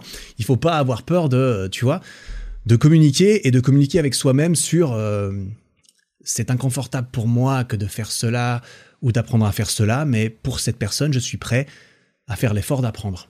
Voilà, tu vois, faire un câlin surprise tous les jours euh, à ton ou ta meuf, si, si ça marche, un câlin surprise, ça peut vraiment durer 8 euh, secondes, tu vois. Mais ça peut être incroyable pour entretenir la jauge d'amour de l'autre. Et ou la tienne aussi, si toi aussi tu es réceptif à ça. C'est mingo, si vous parlez la même, le même langage l'un avec l'autre, eh bien là, effectivement, ça sera beaucoup plus facile de s'entendre. Et les couples qui s'entendent très bien, peut-être par défaut, j'aurais tendance à penser qu'il y a plus de chances qu'ils soient juste euh, aussi bien tombés à ce niveau-là. Parce qu'on est tous différents, je suppose que ça évolue, mais je sais pas si ça évolue. Il n'en parle pas dans le livre, ça, de est-ce que ça évolue beaucoup dans la vie d'un être humain et dans une relation, euh, le langage de l'amour. Ça évolue pas de façon extrêmement rapide, en tout cas, manifestement. Sinon, il serait au courant et il l'aurait dit. Et ça me semble relativement logique, même si ça va dépendre aussi de avec qui tu es, je pense. Tu auras plutôt tendance à être réceptif. Bah, peut-être que tu t'adaptes aussi, tu vois, tu t'adaptes à l'autre, tu fais des compromis euh, inconsciemment ou consciemment, en essayant d'être plus réceptif à ce que l'autre euh, fait par défaut. Et ce que l'autre fait par défaut, c'est souvent ce qu'il aimerait bien qu'on lui fasse, je le rappelle. Donc être au courant euh, de la position de l'autre vis-à-vis de tout ça, c'est bien. Et euh, il y a différentes distinctions, tu vois. Un, truc assez classique, c'est les, euh, comment ils disent en anglais, les PDA, Public Demonstration of Affection, les, démonstrations d'affection en public. Ça, tout le monde n'est pas chaud. Tout le monde n'est pas nécessairement chaud. Moi, par exemple, j'adore. J'aime beaucoup, tu vois. Typiquement, je suis en soirée, euh, euh, en soirée avec des potes, en boîte, ou bien en soirée normale, ou bien n'importe où. Si euh, ma copine, elle vient, elle me fait un petit câlin en mode hop, je te passe la main dans, dans le dos, genre on n'est pas ensemble en ce moment, mais je viens te rappeler pendant trois secondes que en fait on est quand même ensemble, et en plus je le fais devant tout le monde. À qui n'aime pas, tu vois. Enfin, j'ai envie de dire qui n'aime pas. Pour moi, c'est évident parce que tu l'auras peut-être compris, le toucher et tout, ça marche bien avec moi, tu vois. C'est, euh, je, parle plutôt ce genre de langage. Et euh, et euh, j'allais dire qui n'aime pas que ton que sa meuf ou son mec vienne vers lui publiquement pour pour lui montrer, eh, on est ensemble. Eh, lui, elle, lui c'est mon mec si jamais, elle c'est ma meuf si jamais. Moi j'aime bien, tu vois. Après, après c'est c'est personnel, tu vois. Peut-être tu te reconnais là-dedans. Peut-être que tu te dis, oh putain, vas-y. peut-être que ça te parle pas du tout. Peut-être que pour toi c'est en mode ah oui, euh, ces gens qui veulent, euh, euh, qui veulent, qui veulent que tout le monde sache que Elle Will c'est sa meuf et tout. Enfin, tu vois, du point de vue de, ces personnes qui veulent cela, c'est pas toujours pour ces raisons-là. Oui, évidemment, il y a le, mec trophée, la meuf trophée. Oh, ça, on n'en parle pas. Là, on parle d'amour, on parle pas d'autre chose. Là, on est juste entre nous, on n'est pas en train de. Enfin, tu vois. Là, on parle de, trucs en mode. Pas besoin de préciser ce genre de choses parce que je me parle, enfin tu vois, je me parle à moi-même, toi et tu te parles à toi-même quand tu parles de ça. Donc je pars du principe qu'on est à peu près honnête avec euh, pourquoi on est avec la personne, évidemment. Hein. On parle du principe qu'on est avec quelqu'un qu'on aime pour les bonnes raisons, et c'est à ce moment-là que c'est intéressant d'apprendre à parler son langage, bien sûr. Il précise euh, un point qui est très important, je vois que j'ai écrit page 112, il précise un point qui est très important en période de crise Ouais, je trouvais ça intéressant, c'est pour ça que je l'ai souligné dans mon, dans mon super livre. Il disait que euh, si ton époux, alors lui il dit époux bien sûr dans le livre, tu vois, mais si ton partenaire, sa langue principale c'est le contact, c'est le toucher, rien ne sera plus important que de le prendre ou l'apprendre dans ses bras quand il ou elle pleure. Tes mots peuvent vouloir dire très peu, alors que juste la tenir et la toucher, ça peut communiquer énormément que tu cares, que tu cares, que c'est important pour toi, que tu es là pour l'autre. Tu vois, typiquement, les périodes de crise qui n'ont rien à voir avec le couple Putain, j'en ai eu, je me souviens. euh, Ouais, je vais, je vais le mentionner vite fait parce que, parce que ça fait quoi 10-12 ans, donc je, me, je pense qu'il y a prescription quand même.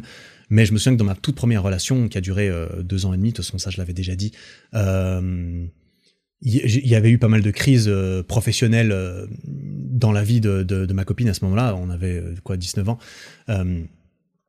Et, ta façon de réagir à ça, en conséquence de quel est le langage de l'autre, sa mère le cheat code de ouf dont j'avais aucune idée à 19 ans, putain. si l'autre il aime bien, euh, notamment s'il aime bien les encouragements, s'il est réceptif aux mots, s'il est réceptif au toucher, utiliser ce langage, parler ce langage pour le réconforter, c'est super important. Et je trouvais ça très très cool qu'il fasse la, qu'il fasse le lien dans le livre parce que c'est vrai que naturellement, je pense pas que j'aurais pensé, tu vois. Tu te dis, ok, comment parler à l'autre quand on se dispute l'un et l'autre? Bah en fait, ça marche et c'est tout autant important quand l'autre personne vit quelque chose de, de fort. Putain, j'ai oublié un passage. Je réalise là maintenant. Sa mère, je l'ai oublié. Faut croire que je l'avais pas mis dans mes notes. Euh, j'ai dû oublier. Je vais revenir un tout petit peu du coup parce que ça me fait penser à ça. En fait, c'est euh, quelque chose que j'ai mentionné un tout petit moment. C'est euh, receiving gifts. Receiving gifts, le cadeau. Il y a un cadeau que je n'ai pas mentionné et j'y pense parce que c'est important à ce moment-là aussi en période de crise. C'est pour ça que ça me revient. C'est le cadeau de la présence. Offrir ta présence à l'autre dans les moments qui sont importants pour elle ou lui, même si toi t'as rien à voir avec l'histoire, toi tu t'en bats un peu les steaks personnellement, ça peut être incroyablement bien bien pris et pris comme euh, quelque chose de très très fort, de très émotionnel pour l'autre personne. Si toi tu fais l'effort, hein, parce que typiquement c'est faire l'effort d'être présent. Alors faire l'effort d'être présent quand, bah oui, mais même c'est que ça peut être un effort, tu vois. L'autre elle a une crise parce que je ne sais pas, euh, elle a été, euh, elle a pas réussi ses, ses examens. Voilà, ta copine, ton copain a raté ses examens, c'est la galère, c'est la crise, ça pleure parce que parce que tu, tu sais pas quoi faire.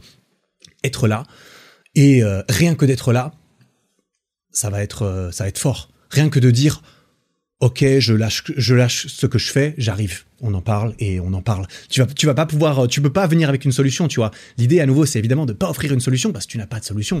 Tu vas pas aller. Ou putain, j'allais sortir un exemple extrêmement glauque, donc je vais, je vais, je vais, je vais m'arrêter. Mais tu vas pas aller à l'école pour discuter avec.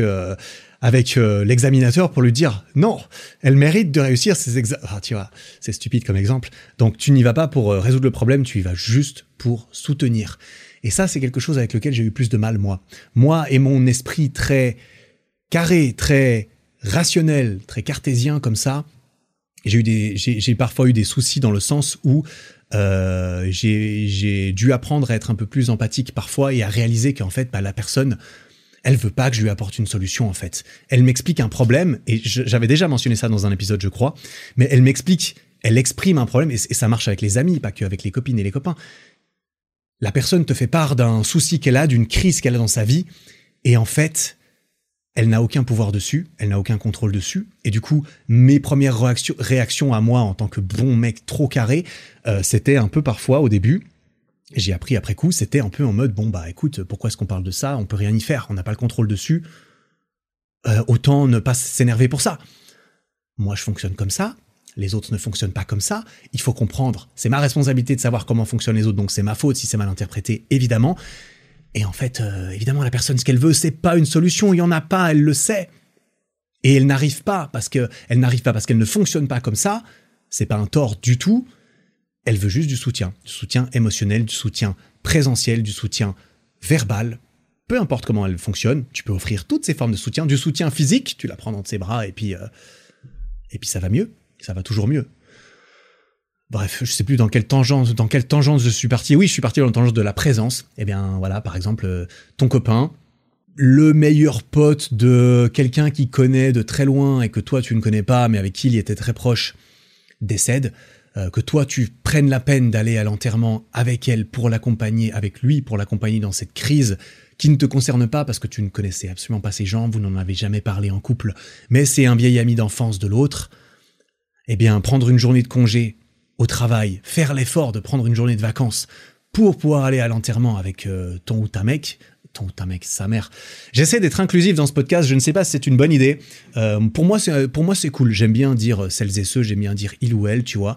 euh, pour inclure euh, autant que possible. Je trouve ça cool d'inclure un petit peu, mais c'est un peu redondant parfois à l'oral. Donc euh, tu m'excuseras si jamais je me trompe ou si jamais je prends des raccourcis de temps en temps.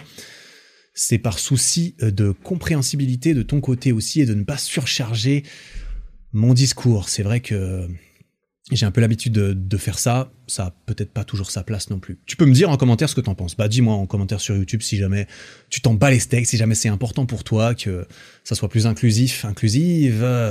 Sa mère, il faut pas trop abuser. Je suis de cet avis-là, mais je suis d'avis que c'est important quand même. Bref, le cadeau de la présence, c'est important. Et on a ainsi terminé avec ces cinq euh, langages et je réalise que j'ai rendez-vous avec mon banquier dans 40 minutes, ce qui n'a absolument rien à voir avec cet épisode. Putain, il est beaucoup plus long que ce que je pensais. Super, je vais débarquer avec mon t-shirt saumon euh, avec mon banquier. En plus, j'ai... Vas-y. T'as vu, j'ai un short saumon aussi. Je suis vraiment full saumon aujourd'hui. Je suis, je ne suis qu'un, je ne suis qu'un saumon qui tente de remonter le courant de la rivière. Qui, allez, ferme ta gueule. Il faut que j'enchaîne parce que, parce que je vais pas être en avance et, euh, mon banquier, euh, enfin, c'est même pas mon banquier, je le connais même pas. Donc, on va voir. Et petite anecdote. Pourquoi est-ce que j'allais dire ça? Euh, Non, non, en fait, je vais pas le dire. Pas d'anecdote. Ouais, en, fait, j'ai un rendez-vous ce soir. Je vais aller lancer des haches. Ça va être, ça va être trop stylé, tu vois. ça va être trop stylé. Bref, j'essaie d'appliquer un peu toutes ces histoires, d'apprendre à connaître. Enfin, tu vois, je suis toujours, je suis. Je, fais des trucs et du coup je vais prendre ouais je vais même prendre mon t-shirt saumon je vais aller à mon, à mon rendez-vous avec un t-shirt saumon tout à l'heure ça va être trop stylé, putain, on va lancer des haches, ça va être, ça va être cool. C'est important de faire des bons dates, euh, je pense. Mais, à nouveau, c'est quelque chose que j'ai dû apprendre et euh, on pourra en parler peut-être une autre fois. Voilà, euh, on enchaîne avec la, une des dernières parties du livre qui est, qui est intéressante, c'est de trouver évidemment son propre langage. Tu peux peut-être lire tout ça, écouter tout ça et te dire, c'est cool, mais moi je ne sais pas comment je fonctionne. Ça peut sembler ultra évident, en fait, quand tu les entends les cinq, tu peux te dire immédiatement, ah, moi c'est ça, moi c'est ça et ça. Ah, il ou elle, euh, mon meuf, non mais bordel, ma copine, pardon. Ma copine, mon copain, lui c'est ci, c'est ça, je sais exactement comment il ou elle fonctionne. Ça fait du sens. Peut-être parce que j'ai toujours parlé euh, sa langue. Peut-être parce que... Euh, parce que je le réalise simplement en le, lisant ici, mais, mais c'est important de prendre le temps. Et moi, je l'ai fait aussi à la fin de, ce livre. C'est en fait, bah, tu as ces, cinq langages, cinq langages que je te répète, qui sont les mots, les, les, les, compliments, typiquement, le temps de qualité en numéro 2, recevoir des cadeaux en numéro 3, rendre service en numéro 4 et le contact physique en numéro 5. Ça peut être très intéressant de faire cet exercice, c'est quelque chose que j'ai fait moi-même à la fin du livre après l'avoir lu, de les classer simplement par ordre d'importance. Moi ce que j'ai fait c'est que je les ai écrits les 5 euh, à la suite et j'ai mis des petits plus et des petits moins à côté euh, pour les classer, tu vois, parce que c'est pas il y en a qu'un seul et tous les autres tu t'en fous. C'est pas il y en a euh, Enfin, tu vois, c'est, ça, peut être, il peut y avoir des, des ex Tu peux ne pas être sûr entre qu'est-ce que tu préfères entre ça ou ça. Tu peux être sûr que ça, tu n'aimes pas vraiment. Tu peux avoir différents degrés de, de, de tu vois, différents degrés d'importance, attacher différents degrés d'importance à différentes façons de communiquer avec toi. Et ça peut être cool de savoir euh, cela pour toi. Et justement, si tu as du mal avec, euh, avec ça et à, ordonner un petit peu tout ça ou à te demander qu'est-ce que moi j'aime, eh bien, euh, ce qu'il mentionne dans le livre, c'est que tu peux te poser la question de qu'est-ce que je n'aime pas, en fait. Tu peux essayer de, chercher l'opposé. Par exemple, qu'est-ce que l'autre y fait euh, qui te blesse Par exemple, l'autre fait des choses, ça te blesse. Qu'est-ce qui te blesse le plus?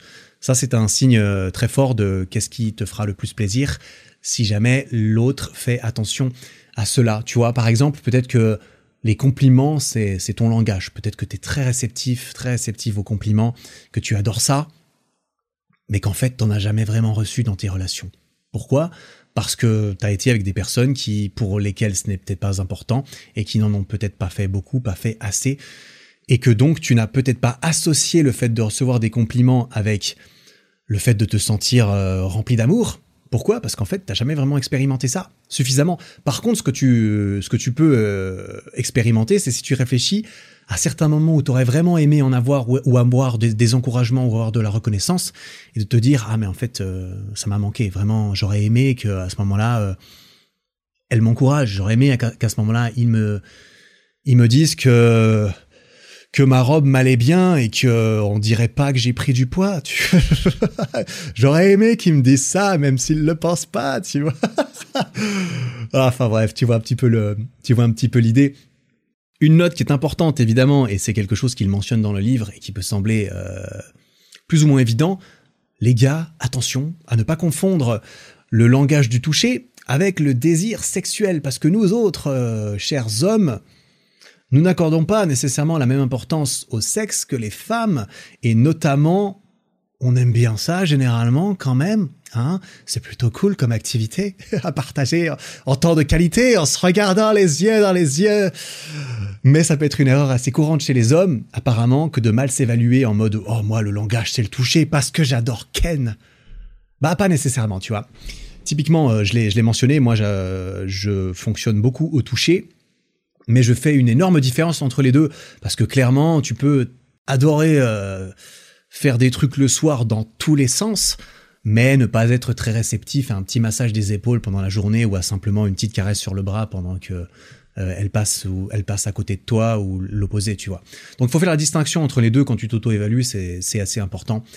Et, euh, et voilà, comme je l'ai dit, c'est important de s'évaluer soi-même, mais c'est important de comprendre l'autre parce que il ne faut pas partir du principe que l'autre fonctionne de la même façon. Et donc, un exercice que tu peux faire et que lui, il mentionne, un exercice de couple à faire, parce qu'on fait des exercices pour apprendre à mieux s'aimer, et oui, apparemment c'est comme ça que ça marche, c'est que chacun liste ses cinq, euh, ses cinq langages à lui, que chacun liste les cinq langages de l'autre sans lui en parler, et qu'ensuite on se retrouve on passe un moment de qualité les yeux dans les yeux pour comparer nos listes et pour comprendre à quel point on comprend, on a l'impression de comprendre l'autre. Et si jamais on réalise qu'on était à côté de la plaque, eh ben putain, quelle bonne nouvelle, on va pouvoir discuter de tout ça et mieux se comprendre. Et voilà. Et donc c'est extrêmement cool, stylé. Ah, j'ai euh, beaucoup aimé euh, ce livre, il m'a appris des trucs, clairement. Ça m'a donné envie de lire d'autres livres sur les relations amoureuse, sur la séduction, sur ce genre de choses, parce que moi je suis fasciné par les interactions humaines, mais je me suis beaucoup intéressé, tu sais, aux techniques de, aux techniques, tu vois, à la psychologie, de, de la, de l'influence, ce genre de choses. Typiquement, j'ai fait des, j'en ai déjà parlé dans, dans, dans certains de mes livres, comment euh, le flow, ce genre de choses, comment fonctionne le cerveau et tout, mais les relations humaines sont extrêmement importantes et les relations euh, sentimentales euh, également. C'est une façon de communiquer et communiquer dans la vie, euh, c'est juste la chose la plus importante du monde en fait. Apprendre à parler avec et à communiquer avec les autres êtres humains, c'est la seule chose dont tu es sûr que tu auras toujours à faire. Apprendre. Toujours. Soit tu seras en train de parler avec toi-même, soit tu seras en train de parler avec quelqu'un d'autre. Dans tout ce que tu vas faire dans ta, dans ta vie et dans la mienne, c'est pour ça que je trouve ça fascinant. Vraiment. Et donc, si c'est si c'est ton cas, eh bien, bienvenue sur ce podcast. Putain, ben, je pense que tu avais quand même compris peut-être, j'imagine que c'est le genre de choses qui me chauffe. Bref, on va gentiment arriver à la fin de cet épisode. Euh, voilà, en gros, euh, sans trop m'étaler non plus, parce que moi j'ai réfléchi, hein, j'ai fait cette réflexion, bien sûr, c'est quelque chose que je te, recommande de faire. J'ai réfléchi aussi à mes anciennes relations, et après coup, parce que sur le moment, je me suis jamais posé la question, j'ai réfléchi en mode, ah ok, c'était quoi en fait? D'après mes souvenirs, qu'est-ce qu'on m'a reproché? Qu'est-ce qui a été particulièrement apprécié? Quand j'ai fait quels étaient les langages que parlaient mes copines euh, dans mes anciennes relations. Quels étaient-ils? Quels étaient Qu'était-ce? C'est un exercice intéressant à faire après coup pour comprendre là où tu aurais peut-être pu faire mieux, pour comprendre aussi là où toi tu as eu l'impression de ne pas avoir euh, été aimé suffisamment, parce qu'il faut croire que l'autre n'était pas au courant de comment communiquer avec toi. Euh, et, tout ce travail un petit peu rétrospectif comme ça euh, peut être extrêmement intéressant, voire même, je pose ça là, il faut pas prendre... Ça veut pas dire que, ouais, enfin, ah, c'est compliqué un peu de, parler de ça en ce qui me concerne. J'allais dire, voire même, si t'es en bon contact avec euh, avec tes ex, et eh ben en parler en tant qu'adulte après coup en mode, ah ouais, les langages de l'amour. T'as as entendu parler de ça toi aussi récemment? Ça fait huit ans qu'on a rompu, mais euh, maintenant qu'on s'entend bien, qu'on est en bon terme ou que l'eau a coulé sous les ponts, ça peut être sympa de faire un retour là-dessus. Après, il faut que l'autre il soit dans ce dans, dans cet état de euh, dans cette période de aussi d'envie d'apprendre, de réalisation que X ou Y euh, aurait pu être différent, de comprendre qu'on peut apprendre différentes choses. Tout dépend. J'entends, ce que j'entends par là, c'est que ce n'est ce n'est pas du tout un appel, ce n'est pas du tout un appel à mes anciennes relations. c'est ça que je veux dire. Faut pas le prendre pour ça. Si quelqu'un avec lequel j'étais en couple écoute cet épisode, ceci n'était pas un appel, mais il n'empêche que, en tant qu'adulte qui s'entendent plus ou moins bien, j'imagine, ce n'est pas exclu nécessairement, je pense non plus. Ça ne devrait, ça ne devrait pas l'être. Je trouve que discuter avec euh, les gens après coup, après que la rupture ou le moment un peu plus intense émotionnellement euh, soit passé, ça peut être intéressant euh, parfois. Mais ça, je laisse aussi. ça dépend de, ça dépend de chacun. Bref, en ce qui me concerne, le contact physique comme ça, ça me, ça me plaît. Autre chose que j'ai remarqué qui me plaît assez bien, c'est, c'est le langage verbal. Je suis assez réceptif à ce genre de choses je pense. Les encouragements aussi, tout ça. Enfin, le soutien, euh, le soutien verbal, je trouve ça assez important et je trouve que ça, je, trouve que ça, ça marche assez bien. J'aime bien. C'est vrai que quand j'y pense, j'ai, Ouais, non. Je ne vais pas me, je vais pas me plus me, me, prononcer là-dessus parce qu'évidemment, je ne parlerai que pour moi. Je ne vais évidemment pas partager des choses euh, de mes anciennes relations qui ne concernent bah, qui ne concerne que notre relation ou que, ou que la personne en question. Donc, euh, donc voilà. Mais c'est voilà, moi je me suis fait certaines euh, conclusions personnelles aussi, qui ne se partagent pas toutes, et c'est intéressant, je pense, euh, pour toi, si, tu es attiré par ça, de faire le même travail entre guillemets. Donc voilà. Et par exemple, pour conclure un peu là-dessus, comme je l'ai mentionné, recevoir des cadeaux en ce qui me concerne, ce n'est pas ce qu'il y a de plus important. pour moi, rendre service, Ouais, pourquoi pas, mais c'est pas la plus grande preuve d'amour non plus, je pense. Euh, donc voilà, je m'arrête un petit peu là-dessus. Je crois qu'on arrive euh, gentiment euh, au bout de, tout ça. J'ai un peu tout mentionné. Ouais, je crois que j'ai un peu tout mentionné.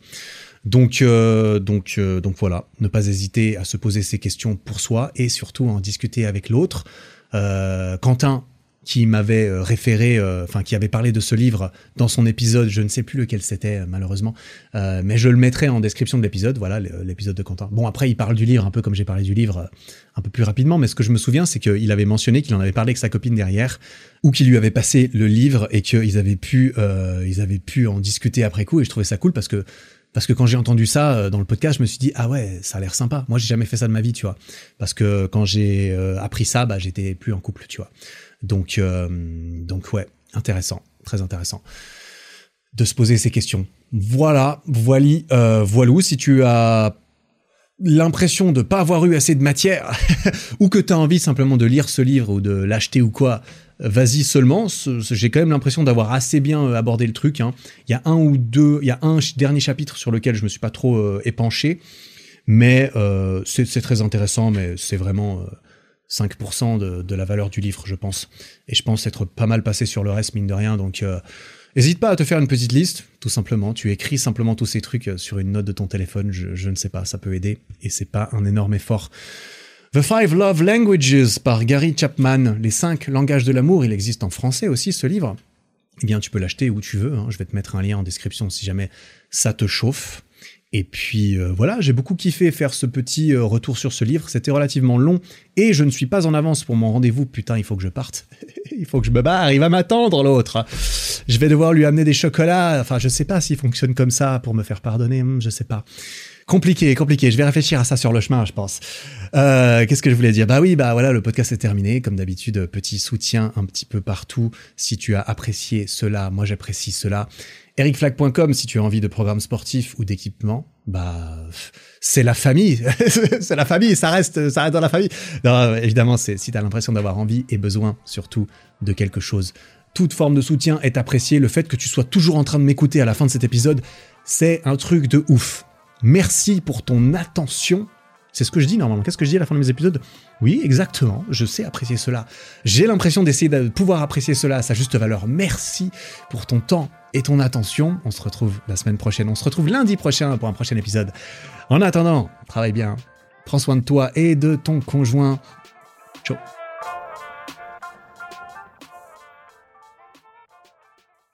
Bon, t'as officiellement atteint la fin de cet épisode. Félicitations. Si le podcast te plaît, n'hésite pas à me le faire savoir en lui mettant 5 étoiles sur Spotify et Apple Podcast et en t'abonnant pour ne rien rater. Et ça, tu peux le faire là, maintenant, en sortant ton téléphone. Ça prend 5 secondes, tu vois.